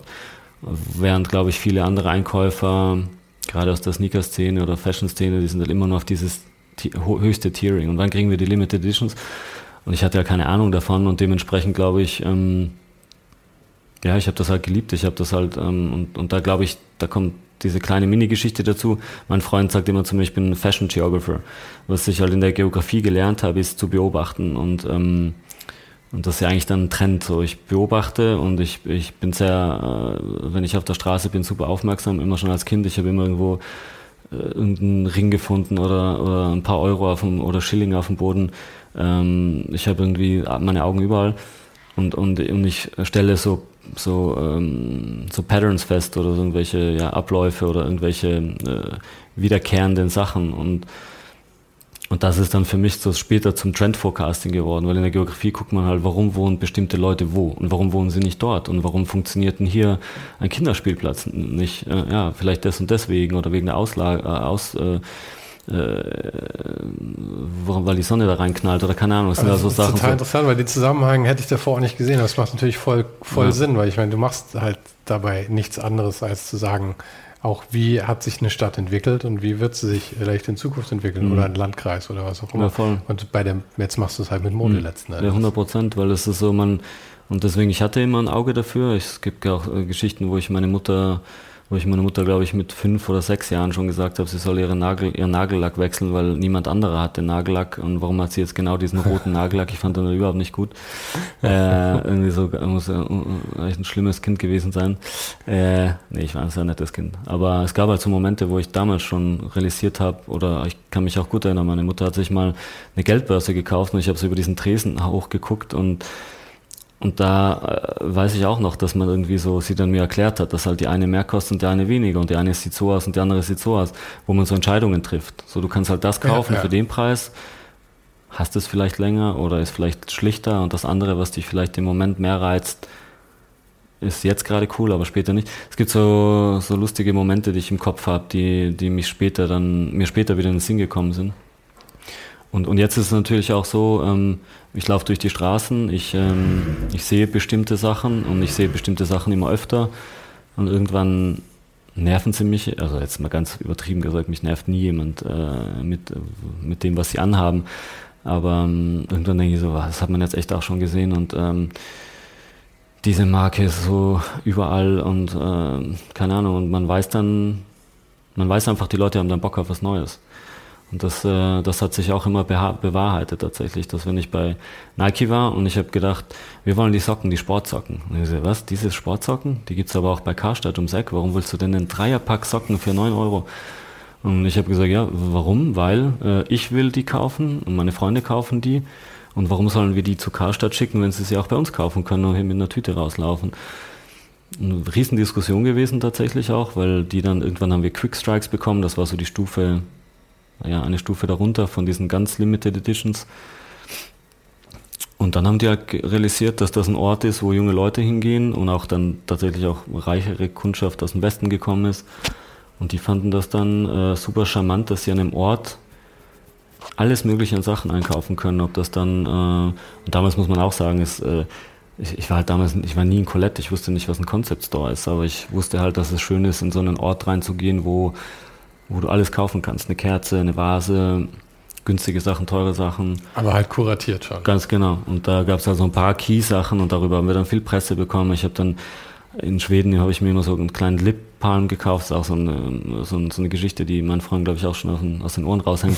Also es gab so einen Lip-Palm, den ich geliebt habe. Das ist so vom Bundesheer, das ist ein kleiner grüner Stift, so ein kleiner, so ein, so ein das ist so vegetarisches Fett. Und das ist eigentlich vom Bundesheer und das ist so relativ dick und damit kann man sich halt trockene Hautstellen einschmieren oder die Lippen. Oder man kann es auch um, äh, zu ne, äh, für eine Pfanne nehmen, um Würstchen zu braten. Das mhm. haben halt dann die Militär auch immer. Diese, diese Geschichte habe ich halt dann auch irgendwie ab und zu mal runtergerattert und die gab es halt da zu kaufen bei uns. Als einziger, einziger Shop in, wahrscheinlich in Deutschland oder wenn nicht außerhalb von Schweden, außer es war so ein Schweden-Shop irgendwie. Und das haben die Leute geliebt und das haben die Journalisten geliebt. Da kamen dann irgendwelche Stylisten vorbei und die waren so, wow, ihr habt wirklich so, so, so einen realistischen Mix an Mode und nicht so verkopft. Und es gibt halt dann das und das und es gibt das und das. Und es ist wirklich so Realität, wie man einkauft. So, es gibt, es gibt halt, man, man kauft nicht Head to Toe dann das Outfit von der Marke, weil kein Mensch auch in Berlin das Geld hat für ein komplettes Designer-Outfit oder nicht hatte. Ähm, und dann äh, ja, haben wir viele Events gemacht. Ich habe wirklich so auch dann diese Sensibilität, was ich vorhin mit diesem Mickey Mouse T-Shirt da erwähnt habe. Es gab da Nick Wooster, ein Einkäufer, von dem ich damals tatsächlich auch nicht wirklich wusste, aber hat so Mesh-Unterhosen gemacht mit einer Marke, The White Briefs. Und die habe ich in dem Magazin gesehen und dachte so, boah, das ist ja so geiles Packaging und so eine Unterhose aus Mesh ist ja eigentlich auch total kinky und sexy und und, Klingt und, eigentlich auch furchtbar unpraktisch, wenn ich so drüber nachdenke. Ja, nee, aber das hält schon alles äh, zusammen, aber äh, und, und, und sauber, glaube ich. Aber ja, es war halt so, es war so ein bisschen Gag. Geile mhm. Creative Direction, irgendwie es war so, ich so, wow, das ist ja toll und wie das ausschaut und so sexy. Und ich will der Typ auf dem Packaging sein, so diese alte Calvin Klein Nummer. Und dann haben wir den im Shop gehabt und das war so eines von den ersten Produkten, wo ich so diese Wände gesehen habe von diesem schweren Jersey-mäßigen und alle too cool for school und und ich wollte so eine Freundlichkeit reinbringen und so eine so Contemporary und ja, so Objekte da haben, die ich gerne für Leute finden wollte, um denen die dann zu präsentieren, weil ich von dieser Denke gekommen bin. Ich bin in, einem, in einer Kleinstadt aufgewachsen und musste irgendwie eine Stunde mit dem Zug in, nach Innsbruck fahren, um irgendwie mal in H&M zu gehen, als ich dann später wusste, was H&M ist. Ähm, aber diese, diesen Access, also diese, dieser Zugriff auf Produkte, war, glaube ich, immer das, was mich so gereizt hat. So sofort, wenn ich irgendwas Tolles finde, das mache ich immer noch, wenn ich irgendwas toll finde, schreibe ich sofort den Leuten. Heute ist es sehr viel einfacher. Also heute ist, äh, jeder hat eine Webseite und jeder hat Instagram und ich schreibe jemanden auf Instagram und sage so, hey, äh, ich bin Herbert, ich arbeite für Heiß Nobody, für den Shop.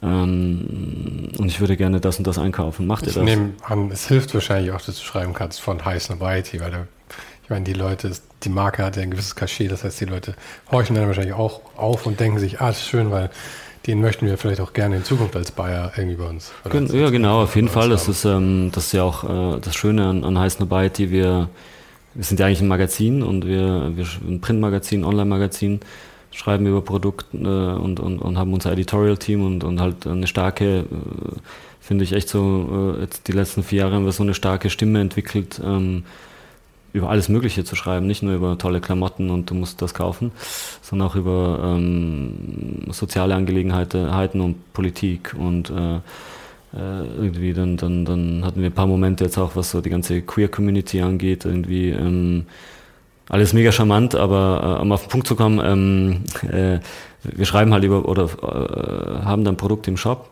aber können halt auch darüber schreiben und erklären, warum wir es da haben und, und haben Zugriff auf die Designer oder die Leute, die es machen und und das ist schon ganz äh, toll und glaube ich auch sehr einzigartig, weil wir halt von der vom Editorial und vom Magazin kommen und jetzt einen Job haben, während wahrscheinlich 99 Prozent der Shops in der Welt halt ein Shop sind und jetzt anfangen, wie, wie andere Giganten jetzt anfangen, diese Editorial Angle und mhm. die stellen halt ganze, äh, ja, die haben dann Editor-in-Chiefs und, und, und, und, und unser alter Editor-in-Chief zum Beispiel ist jetzt auch zu einem Shop gegangen. Das ist auch mega interessant. Äh, die wissen halt, wir müssen eine Community aufbauen, wir müssen den Leuten erklären, wer wir sind, für was wir stehen, warum wir was einkaufen, damit Leute bei uns einkaufen, weil es gibt so viel Angebot, du kannst ja 24-7 alles überall kaufen. Und du kannst nur den Unterschied machen, wenn du die Augen offen hast, schnell bist, eine schöne Beziehung aufbaust mit den Marken.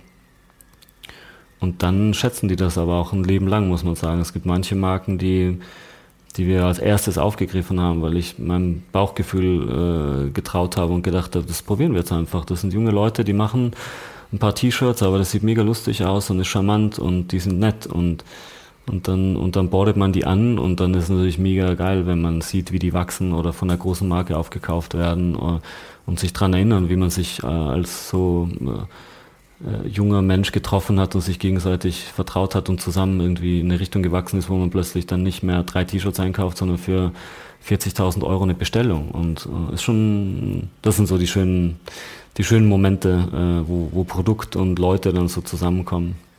Bei bei Wu hast du, ich meine, du hast da gelernt, aber du hast ja auch da bewiesen dann. Mhm. Ähm, und wie kam denn dann der Wechsel, nachdem du eben auch so lange da warst? Nämlich an, warst mhm. du ja auch gerne bei Wu. Ich war super gerne da und das war alles schön und ein tolles Team und ich, ich fall dreimal um und bin halt da im Laden und ähm, Gut, jetzt fällst du dreimal um und bist bei heißen ja, ja. ja, aber es ist auch so, es war, ja, aber ähm, wir haben, also wir werden ja in Zukunft wieder einen Shop haben hier in, hier in Berlin, wo ich mich mega darauf freue. Mm. Mit, mit Wu oder mit Heißnob? Mit Heißnob. Mhm. Und ähm, das habe das hab ich schon ein bisschen vermisst die letzten Jahre, muss ich sagen, weil ich habe das halt geliebt. Ich bin halt immer mhm. erst in den Laden, habe nach, nach dem Rechten geschaut, habe äh, die, die Sachen, die immer mich genervt haben, dann gemacht, die ganzen Security-Tags rein und, und die Musik geregelt und da kommt halt auch die Architektur noch ja. rein. Das ist vielleicht mehr Innenarchitektur, aber ich meine, du gestaltest halt auch einen Raum und ja, die ganze Experience da drin. Voll, 100 Prozent und generell auch ähm, Visual Merchandising war für mich auch immer so ein ganz eigenartiger Beruf. Dachte ich so, was ist das ein Beruf? Ein bisschen da so Klamotten hinhängen und, und Sachen zu stapeln.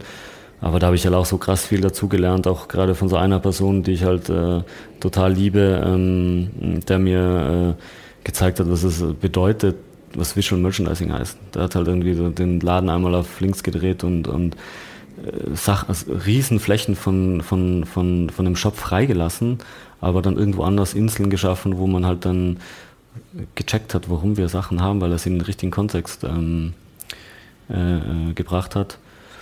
Ähm, ich finde es immer erstaunlich, wie viel, äh, mittlerweile ist es nicht mehr so erstaunlich, aber als mir irgendwann klar wurde, wie viele solche Mechanismen und Prinzipien halt funktionieren, in, ob du jetzt, ob du jetzt eine, ein Magazin gestaltest oder einen Laden gestaltest. Hm oft ist es halt einfach so, dass du, wie du sagst, dann Sachen freilassen musst auch mal, damit dann, damit man an einer anderen Stelle dann das auch wirklich wirken lassen kann und so. Und wenn man, glaube ich, die Augen offen hat, dafür auch über seinen eigenen Bereich rauszuschauen, mhm. kann man, glaube ich, so viel lernen. Und man muss nie das Rad neu erfinden. Du kannst das Rad gar nicht neu erfinden. Du musst nur schauen, in einem anderen Bereich, wie machen genau. dies und was mhm. lässt sich adaptieren für unseren Bereich. Ja, ja 100 Prozent. Das ist echt so, ja, habe ich auch so, wie gesagt, so viel Respekt dazu gewonnen und irgendwann, wenn man auch alles selbst macht irgendwie, auch jetzt gerade bei Wu, ähm, wir waren so ein kleines Team und ich habe ja, ja, ich habe den Einkauf gemacht, die Creative Direction, wir haben dann den Online-Shop aufgemacht, ähm, innerhalb von vier Monaten, glaube ich. Wir, waren, wir hatten gar keine Ahnung. Wir haben von Farfetch wurden wir nominiert, das ist so eine riesen, also wirklich so eine riesen Institution mittlerweile, die ja, äh, weiß nicht, ob du das kennst, aber die... Ich, ich kenne Farfetch, weil jedes Mal, wenn ich nach irgendeinem Schuh suche, bei Google Search kommt dann Farfetch und will mir für den achtfachen Originalpreis verkaufen. Ganz genau, ja, ganz genau. Aber ähm, die, äh, die waren ja damals auch klein und dann war das alles so sehr charmant. Die haben halt, wir wussten nicht, wer die, sind, wer die sind, aber die haben uns angeschrieben und gesagt, hey, wir haben von euch gehört, ihr wurdet von mehreren Leuten nominiert, ähm, wir machen jetzt einen, einen Shop Award ähm, und schickt uns mal ein Bewerbungsvideo, zeigt uns ein bisschen ähm, den Shop und was eure Ästhetik ist und so. Wir haben das halt null ernst genommen. Da kam so eine Kamera an und dann saß ich dann, ein bisschen mit meiner monotonen Art das runtergerattert. Und dann haben dieses, dieses Voting da angefangen. Und dann haben wir tatsächlich so einen Award gewonnen. Dann haben die uns halt irgendwie ähm, eineinhalb Jahre, wenn nicht länger, dann am Ende irgendwie eine gratis Mitgliedschaft gegeben und gesagt, so, ab in drei Monaten machen wir eine Riesenparty bei euch und ab, ab da verkauft ihr dann online. Und ich so, Online-Shop, wir haben keinen Online-Shop. Ähm, und dass wir halt zeigen können, wer, wer wir sind als Online-Shop, ähm, brauchen wir halt unseren eigenen. Wir können nicht jetzt, dass die Leute plötzlich von heute auf morgen, wir hatten davor nicht mal eine Website. Es gab, es gab keine Website. Wir hatten eine Domain gekauft. Und wann so, war das? Welches Jahr? Ähm, das war, das müsste jetzt genau wahrscheinlich elf Jahre her sein. Ah, okay, also ja. doch schon eine Weile, okay. Ja, ja, also ihr wart nicht so weit hinten dran in dem Fall, sondern es war tatsächlich noch relativ früh, was dieses Ja, Ganze ja, schon, schon, aber es gab schon natürlich so die, äh, ja, so größere Online-Shops und ich glaube eher schon, wir dachten schon so, wir sind, wir ziehen einfach unser Ding durch und hatten auch gar kein Geld für Development und sonst was. Aber ich meine, heute geht es ja nicht mehr ohne, oder? Nee, meine, nee, es geht gar, nee, gar nicht. ja nicht mehr so einen Laden an der Ecke aufmachen ohne Online-Shop. Nee, nee, nee, das geht gar nicht. Vor allem, wie gesagt, es ist das ist ja leider tatsächlich immer so in jedem Business, es wird immer, es muss immer skaliert werden. Es, mhm. immer, es geben sich ja die wenigsten dann mit dem zufrieden, was man hat. Aber es ist ja auch, ich meine, wenn du wirklich nur diesen Laden hast im Hinterhof, ja, wenn Wu nur das ist, ja, mhm. dann, ich meine, du kannst zwar viel Freude daran haben, da zu arbeiten, aber du lebst halt, glaube ich, immer von der Hand in den Mund. Du hast, glaube ich, immer Schiss, dass dein Laden halt nächstes Jahr nicht mehr existiert. Genau. Weil das Volumen, das du tatsächlich da raushauen kannst, ist halt einfach lächerlich. Ja, voll. Auch, äh, genau, so, sogar das Setup. Also es war ja irgendwann dann so populär, dass halt da Leute äh, äh, in der Schlange standen am Samstag oder am Freitag gegen Abend, ähm, um kassiert zu werden. Wir hatten halt nur eine Kasse. Es war nur alles auf das ausge ausgelegt. Ähm, und dann wurde es so voll, dass das halt auch dann wieder sehr uncharmant wurde, dass äh, zu viele Leute und die Leute das natürlich auch genervt, weil wir hatten dann auch irgendwann mal teure Klamotten da und teure Designer. Und auch wenn wir das nie suggeriert haben, dass wir ein Ort sind, wo du jetzt dann Champagner kriegst, während du wartest oder deine Schuhe anprobierst, es ist trotzdem so, dass man natürlich dann, wenn man irgendwie 1000 Euro für was ausgibt, dann will man, ja, du willst dann trotzdem ein bisschen schön behandelt werden. Mm. Und hat hat David dich dann abgeworben von Wu? Ja, nee, es war tatsächlich, ähm, es war so ein Moment, wo ich dann, also so, so um es ganz abzukürzen, ähm, wir hatten dann Prada äh, gehabt, das war für mich äh, immer so die Traummarke und von Tag eins fast schon gab es immer irgendwelche Leute, die ich sehr respektiert habe und die, die bei tollen Marken gearbeitet haben, die haben alle gesagt, ähm, Prada werdet ihr nie kriegen. Und, und, ähm, und dann hatten wir halt dieses besagte Meeting, wo, wo die uns tatsächlich mal eingeladen haben, Prada. Und das ist auch wahrscheinlich fünf Jahre her, sechs Jahre, nee, nee, länger, viel länger. Äh, sechs Jahre. dann haben wir gesagt, jetzt habt ihr so dreimal angeklopft, so, dann kommt mal nach Mailand und dann erklärt mal, was ihr eigentlich wollt. Dann saßen wir dann in diesem Meetingraum und natürlich nichts, also es war einfach total ähm, steril und ich dachte, wow, wir gehen jetzt in den Showroom und schauen uns das so toll und endlich tauche ich in diese Prada-Welt ein. Also man kam halt gerade mal von der Rezeption in so einen Meetingraum und dann habe ich denen halt die gleiche äh, Geschichte erzählt, die ich dir gerade erzählt habe. Ich habe halt ähm, von der Realität gesprochen und dass ich gerne ähm, educational bin in dem, was ich mache und den Le Leuten gerne was zeige und was äh, anbiete, das sie vielleicht nicht überall kriegen. Ähm, und dass ich halt mich in der Boutique, wenn ich hier in Berlin bin, mich nicht aufgehoben fühle, weil ich ähm, da reingehe mit meinen, mit meinen Sneakern und mit meinen, äh, und da reden wir jetzt wirklich von vor ein paar Jahren, es so Sneaker und T-Shirt und keine Ahnung nicht so gesehen wurde, wie es jetzt jetzt mit der ganzen Streetwear ist. Ähm, gesagt, man wird komisch angeschaut, man, man, ähm, das, da, da, muss was passieren. Die, die, die, die, die jungen Leute wollen nicht so shoppen und wir wollen das gerne neben der Nike-Socke das zeigen, was ihr zu bieten habt und, und das auf unsere Art. Und dann haben wir als einer von drei, vier Shops damals so den Account bekommen und da angefangen. Und dann. Ähm, Hat man dann freie Auswahl oder sagen die, okay, ihr habt wir, ein wir paar hatten, Teile aus wir hatten, auswählen? Nee, wir hatten tatsächlich, tatsächlich freie Auswahl. Das war auch unglaublich zu sehen, wie wir durch diesen Showroom gegangen sind, der wirklich sehr, sehr penibel reguliert ist und wo wirklich Leute ähm, ja, sehr, sehr viel ähm, Respekt haben davor, wie Sachen angefasst werden und du machst dann deinen Stuhl wieder unter den Tisch und es werden keine Sachen auf den Tisch gelegt, geschweige denn anprobiert äh, und solche, solche Sachen. Aber wir, wir hatten echt immer so einen Sonderstatus, weil wir dann auch so mit der obersten Person da durch den Showroom getackelt sind so und realisiert haben plötzlich, was der Typ und später dann die Frau ähm, bedeutet für das Unternehmen, dass die da wirklich so oberste Hand hat und äh, neben, neben Mucha Prada da äh, Sachen reguliert und sonst was und die Kommunikation macht und Wholesale und bla bla. Das war schon super lustig zu sehen, wie wir da so, so als junge Leute da, oder sehr, da für damalige Verhältnisse war ich halt sehr jung, defin, definitiv die jüngsten Einkäufer, die da waren. Äh, wir durften machen, was wir wollten. Und es war wirklich manchmal so ein Moment, wo ich dann gesagt habe, ja, und dann wollen wir gerne zwei von denen und dann hätten wir ja noch was von der Kollektion und von den, von den Luggages und dieses Nylon finden wir ja mega geil. Und dann war ich so, nee, das geht nicht. Und ihr müsst Anzüge haben und ihr müsst. Und ich so, nee, ähm, Aldo hat gesagt, wir brauchen das nicht. Und dann, äh, und dann so, das gibt's nicht. Das hat's, das noch nie gegeben. Und es waren halt ältere Leute, die halt da ewig arbeiten. Die waren also total erstaunt, dass da jetzt so junge Leute kommen, die machen dürfen, was sie wollen. Und war das so eine Trendwende, dass so Firmen wie Prada da realisiert haben, dass die Leute ja. wie euch brauchen für ja, die Zukunft, um relevant zu bleiben? Die haben da wirklich den Knall gehört, dass, ähm, dass irgendwas passiert und dass, äh, ja, dass sich das langsam alles in eins vermischt und dass du die jungen Leute brauchst, weil deine, deine richtige Kundschaft stirbt gerade richtig krass weg. Oder geht trendmäßig in eine Richtung und äh, ich weiß noch ganz genau, als wir dann Prada angekündigt haben da in Kreuzberg äh, und wir waren ja mega stolz drauf. Es war ja wirklich so crazy, als da die erste Box ankam und so. Die Leute sind halt ausgerastet und viele Kollegen oder von, von anderen Shops haben gratuliert und das war wirklich so, die haben gesagt so, what the fuck, so ist, so, ist das echt? Ist das, ist das echtes Prada, was ihr da habt?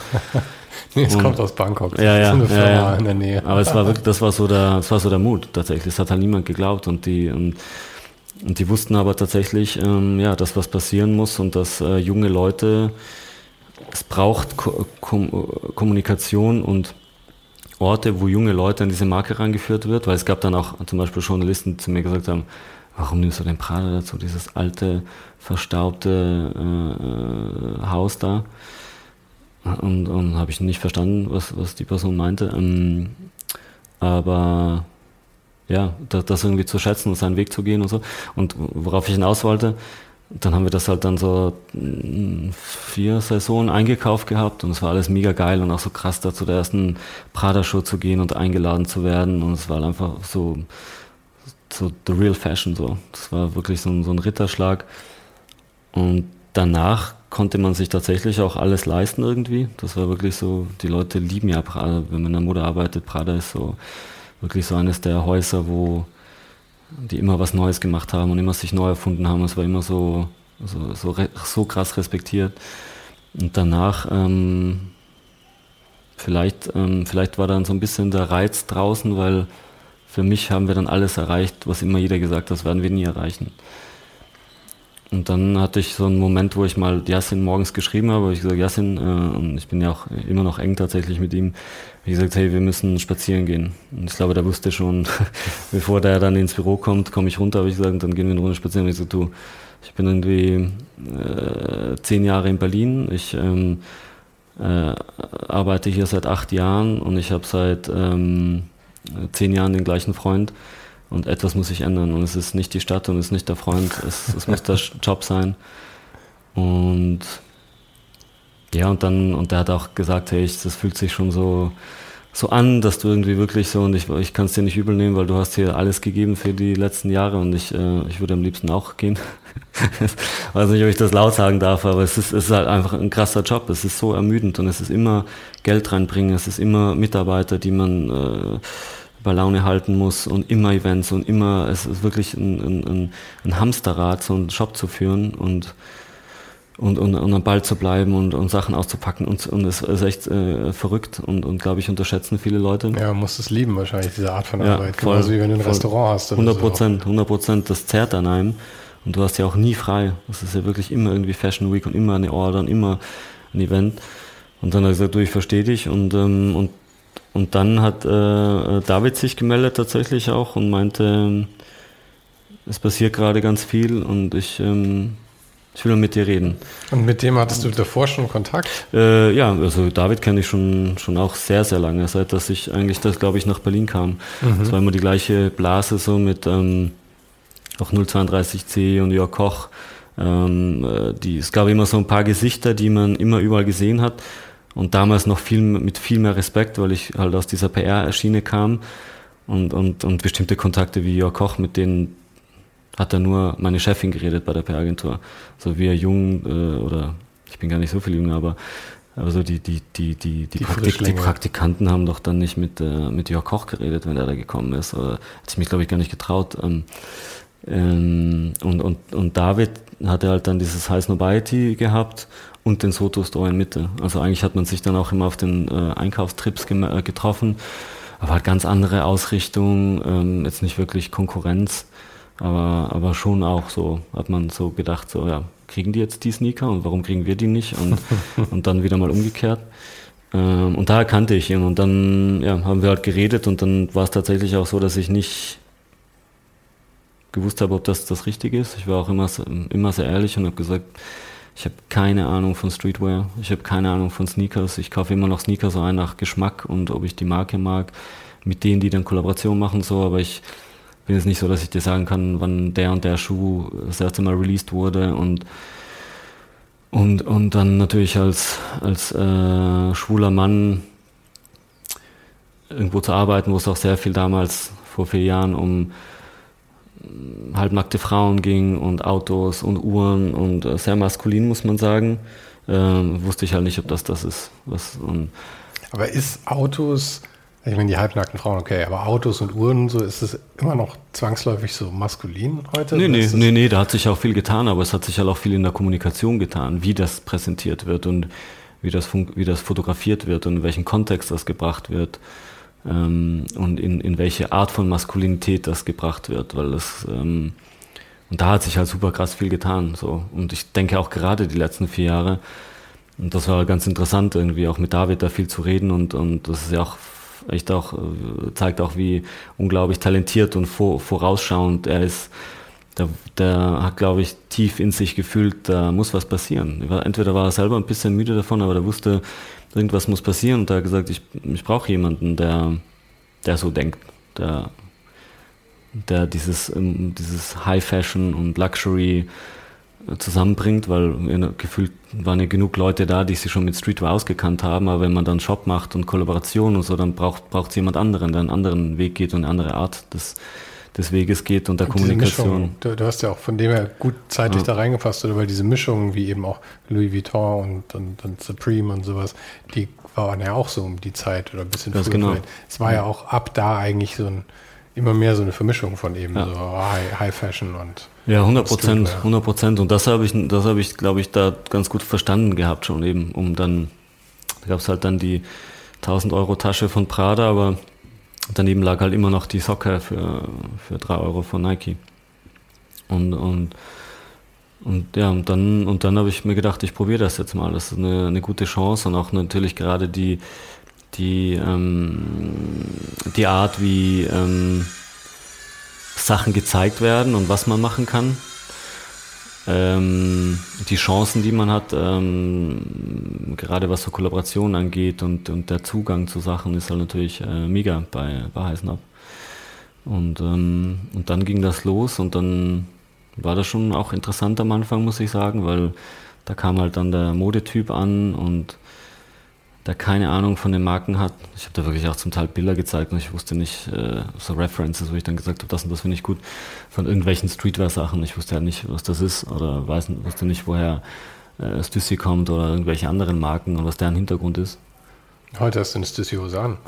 Ja, auch, auch eine, eine, eine Collab mit einer, mit einer, äh, mit einer Pyjama-Marke, aber, aber ja, äh, natürlich jetzt äh, auch unser Designer jetzt, der kommt von Stussy, ist, äh, und Stussy geht auch einen anderen Weg, muss man auch dazu sagen. Stussy hat sich auch geändert. Die sind auch viel mehr Fashion geworden und nicht mehr nur äh, dies und das und T-Shirts und so, sondern die machen jetzt auch Fashion, unter Anführungsstrichen, und welche äh, Stricksachen und, und, und, und, und ja, viel mehr modische. Ich glaube, es ist halt auch eine normale Entwicklung von solchen Sachen. Du machst entweder geht's, wenn so eine Firma größer wird, und du so sportlich ausgerichtet bist am Anfang, entweder wirst du sowas wie Nike oder Adidas, du wirst mhm. jetzt so ein Imperium für Sport, ja.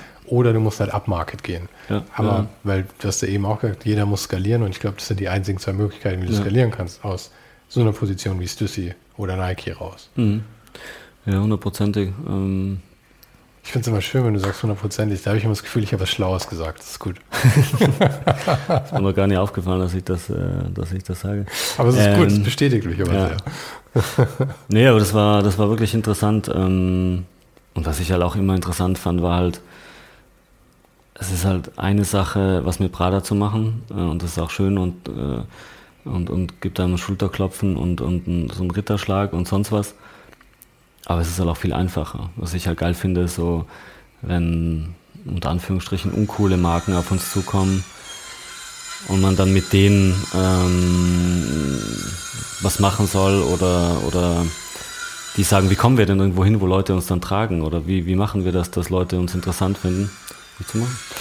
Und, und äh, das ist so das Interessanteste für mich gerade so. Alles, was wir mit Marken machen und wir machen ja ganz viel auf so einer Agenturseite und Consultancy, ähm, und am Anfang war das auch ganz lustig. Da kamen dann meine Kollegen und so, ja, wir trauen uns fast nicht zu fragen, weil wir wissen, du findest die Marke bestimmt scheiße.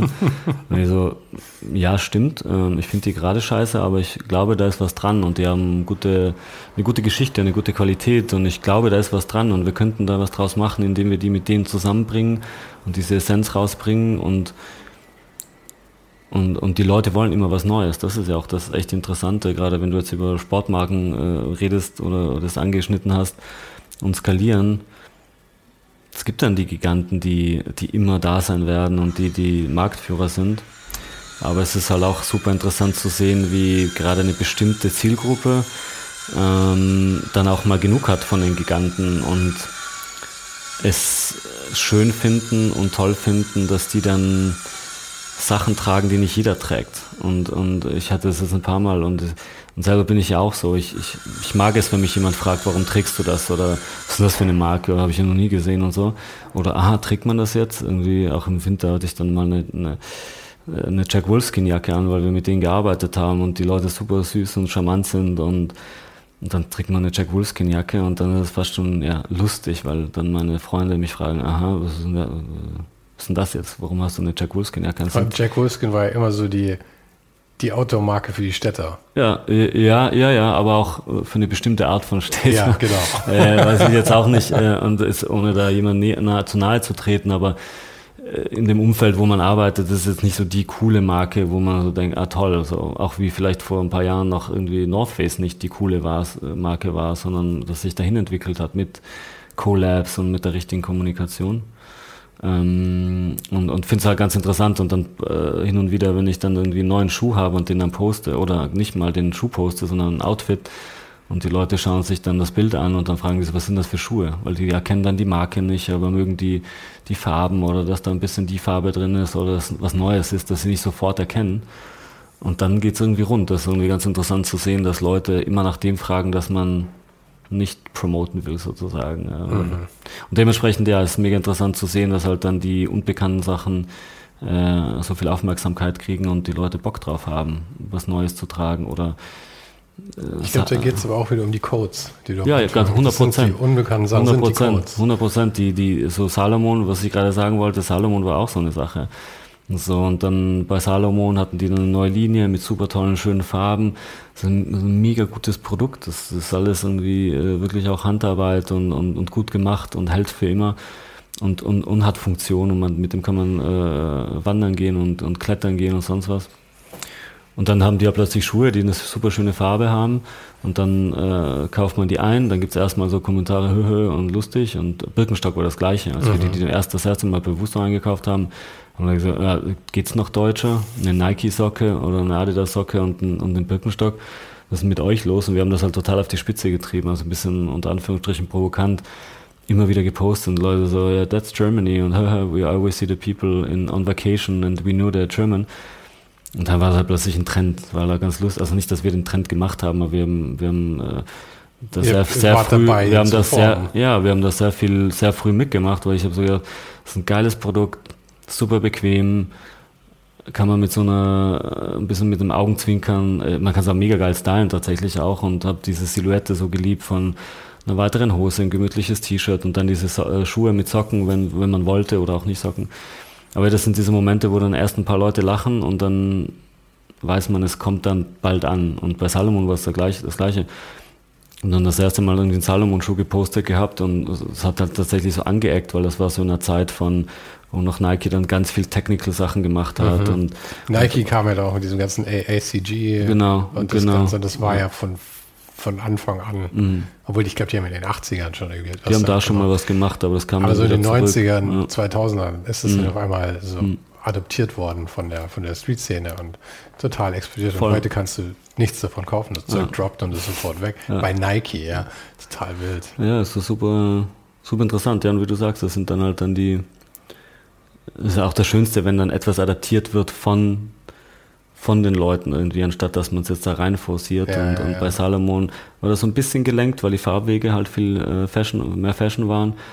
Aber dann meine Freunde aus Österreich haben sich totgelacht. Die haben gesagt, sehr lustig, wie, wie mein Opa. Also ja, als mit den Salomons. In vier Jahren haben sie es dann alle an. Ja, ja. Wenn es hier wieder langsam vorbei ist. Ja, und jetzt, wenn man hier durch Kreuzberg geht, das, äh, das hat jeder Zweite hat diese Salomon-Schuhe an. Das ist oh. wirklich, wie du auch sagst.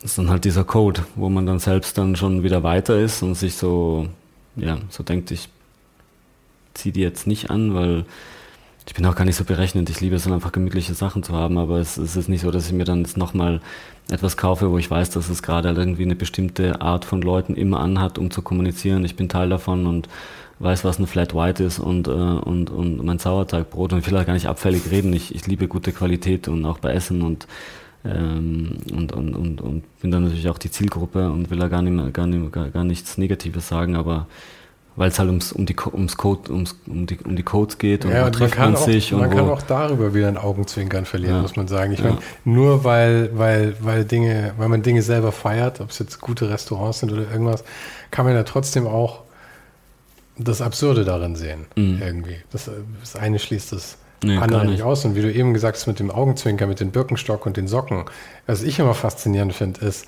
dass dieses Augenzwinkern am Anfang kommt von denen, die, die fashionmäßig ganz weit vorne sind. Ja? Mhm. Und die machen das Augenzwinkern. Und alle anderen schlagen die Hände am Kopf zusammen. Und sagen, oh, wie peinlich. Und dann trickelt das langsam nach unten. Und dann machen die es auch irgendwann, alle mit Augenzwinkern. Und irgendwann ist dieses Augenzwinkern völlig weg und das ist einfach normal. Ja, ja. Und alles, was am Anfang irgendwie total extravagant war, wird auf einmal total banal irgendwann. Ja, 100 Prozent. Ja. ja. das, äh, das halt, ja das ist halt das Beobachten und das äh, nach vorne schauen und das Augen offen halten, äh, was als nächstes kommen könnte. Oder meistens passiert das ja auch, ich bin ja auch dann, äh, wenn ich äh, nicht arbeite, arbeite ich auch dann immer noch ein bisschen, weil das halt unterbewusst ja, ja, alles klar. passiert und man halt dann diese diese Codes erkennt oder dann irgendwann, wie gesagt, mal genug hat von irgendeinem Look oder von irgendwas und da weiß so, jetzt, ähm, jetzt geht's wieder in die Richtung. Und wenn das passiert, dann passiert das und dann, glaube ich, passiert das und dann äh, passieren Sachen wie, dass zum Beispiel Diesel wieder cool ist. Natürlich auch dem okay, geschuldet. Da, da, da kann ich dir jetzt schon sagen, dass ich nicht aufsteigen werde. Das fand ich damals schon scheiße. ja. Nee, aber das ist, ähm, ja, aber die haben einen tollen neuen Creative Director und das mhm. passt halt gerade total, das passt so gerade in die Zeit rein. Ja, ja, das, das ist, äh, sich zurückbesinnen auf diese Zeit. Und die ganzen Kids, die dann die Musik von damals aufgreifen und äh, wieder mit äh, mit, mit, mit, mit so ähm, Low-Cut-Jeans rumlaufen. Ja, es ist auch wirklich das, das, das Wilde ist, dass die Kids, also die Kids, so sagen wir wirklich Teenager jetzt mhm. gerade, laufen jetzt wirklich wieder exakt so rum, ist, wie ich als Teenager rumgelaufen Das ist genau der äh, Mitte 90er. Ja. Exakt dasselbe. Auch diese mhm. bauchfreien Tops bei den Mädels wieder und all sowas. Mhm. Ich habe manchmal das Gefühl, ich bin wieder 15. Ja, voll. Ja. Das, ist so, ist ja auch dann interessant, sich da zurückzubesinnen, um dann wenn es jetzt um den Job geht, so zu denken, was, ähm, ja, was war dann da noch alles so und was könnte man jetzt noch mhm. da reinbringen oder gibt es eine Marke, die man dann nochmal wieder aufleben lassen da, könnte? Da, kommen wir die, die Geografie raus und das ja, ja, äh, die, ja. die Archäologie. Die Archäologie in dem Fall, ja. Du, ähm, ich finde, wir haben einen ganz guten Überriss, Abriss von deinem Lebensweg gehabt bis hier, deinem beruflichen. Ähm, aber dieses ganze High Snobiety-Thema und wie sich das alles so entwickelt, würde ich ganz gerne irgendwann nochmal besprechen. Aber ähm, vielleicht heben wir uns das dann einfach für Teil 2 auf, irgendwann Sie, im nächsten Jahr. Ja. ja. Klingt gut. Dann danke dir, dass du die Zeit genommen hast. Danke, äh, dass du dir die Zeit genommen hast Ach, und, und, nicht, äh, und, und, und, nicht hier sein darf, sozusagen. Ach, Schmarrn, ist mir eine Ehre. ja. Hat Spaß gemacht. Wie jede Woche habe ich zum Ende dieser Folge noch drei Vorschläge für dich. wie zu Anfang schon gesagt, hatte ich vor ein paar Monaten auch das Vergnügen mit David Fischer, dem Gründer von Heißnop, zu sprechen. Das war Folge 76. Ich habe übrigens in dem Gespräch mit Herbert gelernt, die coolen Kids sagen Heißnop.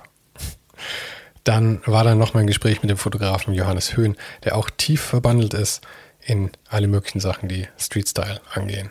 Tatsächlich hat seine Karriere damit begonnen, dass er Sneakers fotografiert hat. Und mit Pangea, wie er vielleicht besser bekannt ist, sprach ich in Folge 60. Und in Folge 65 hatte ich Mirko Borsche vor dem Mikrofon. Mirko ist vielleicht der wahrscheinlich angesagteste Grafikdesigner Deutschlands gerade und arbeitet übrigens auch mit Heiß White zusammen. Nächste Woche ist jemand dabei, der Herbert, mein Gast von heute, auch persönlich kennt. Ich glaube, er war sogar auf seiner Hochzeit. Allerdings ist er mein Erzfeind. Warum? Das erfährst du in der nächsten Folge. Und falls du gerne vorab ein bisschen mehr weißt als alle anderen, dann lege ich dir sehr meinen kleinen Bonus-Podcast ans Herz. Den gibt es exklusiv für Supporter auf patreon.com slash ohne den Hype. Den Link findest du natürlich auch nochmal hier in der Beschreibung. Vielen Dank fürs Zuhören und für deinen Support. Und wir hören uns nächste Woche wieder.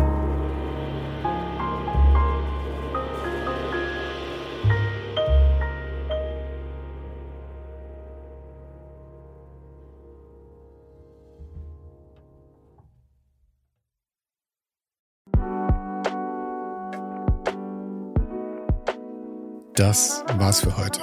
Falls du gerade eine von den älteren Folgen hörst, ist es gut möglich, dass du jetzt ein zweites Outro hörst.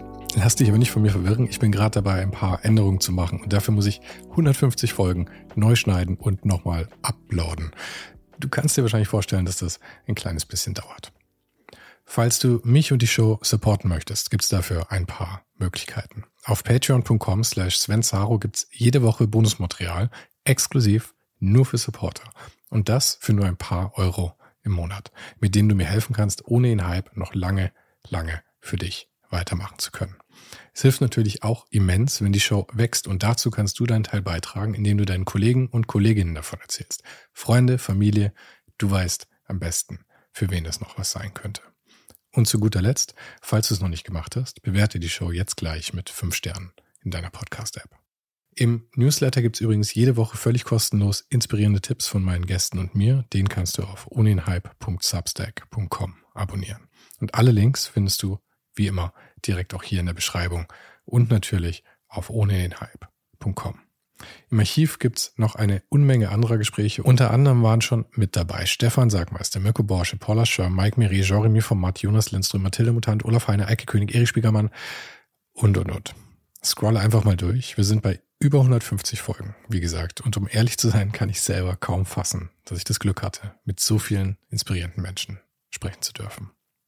Vielen Dank an Dominik Huber und Marc Capella von Moiré. Von denen stammt nämlich die neue Hausschrift der Show und die heißt GT Pressura. GT steht übrigens für Grilly Type, über die die Schrift zu mir kam. Und auch nochmal vielen Dank an Tobias Rechsteiner fürs Vermitteln. Der größte Dank geht aber natürlich an dich fürs Einschalten fürs Zuhören und für deinen Support. Und wir hören uns dann hoffentlich nächste Woche wieder.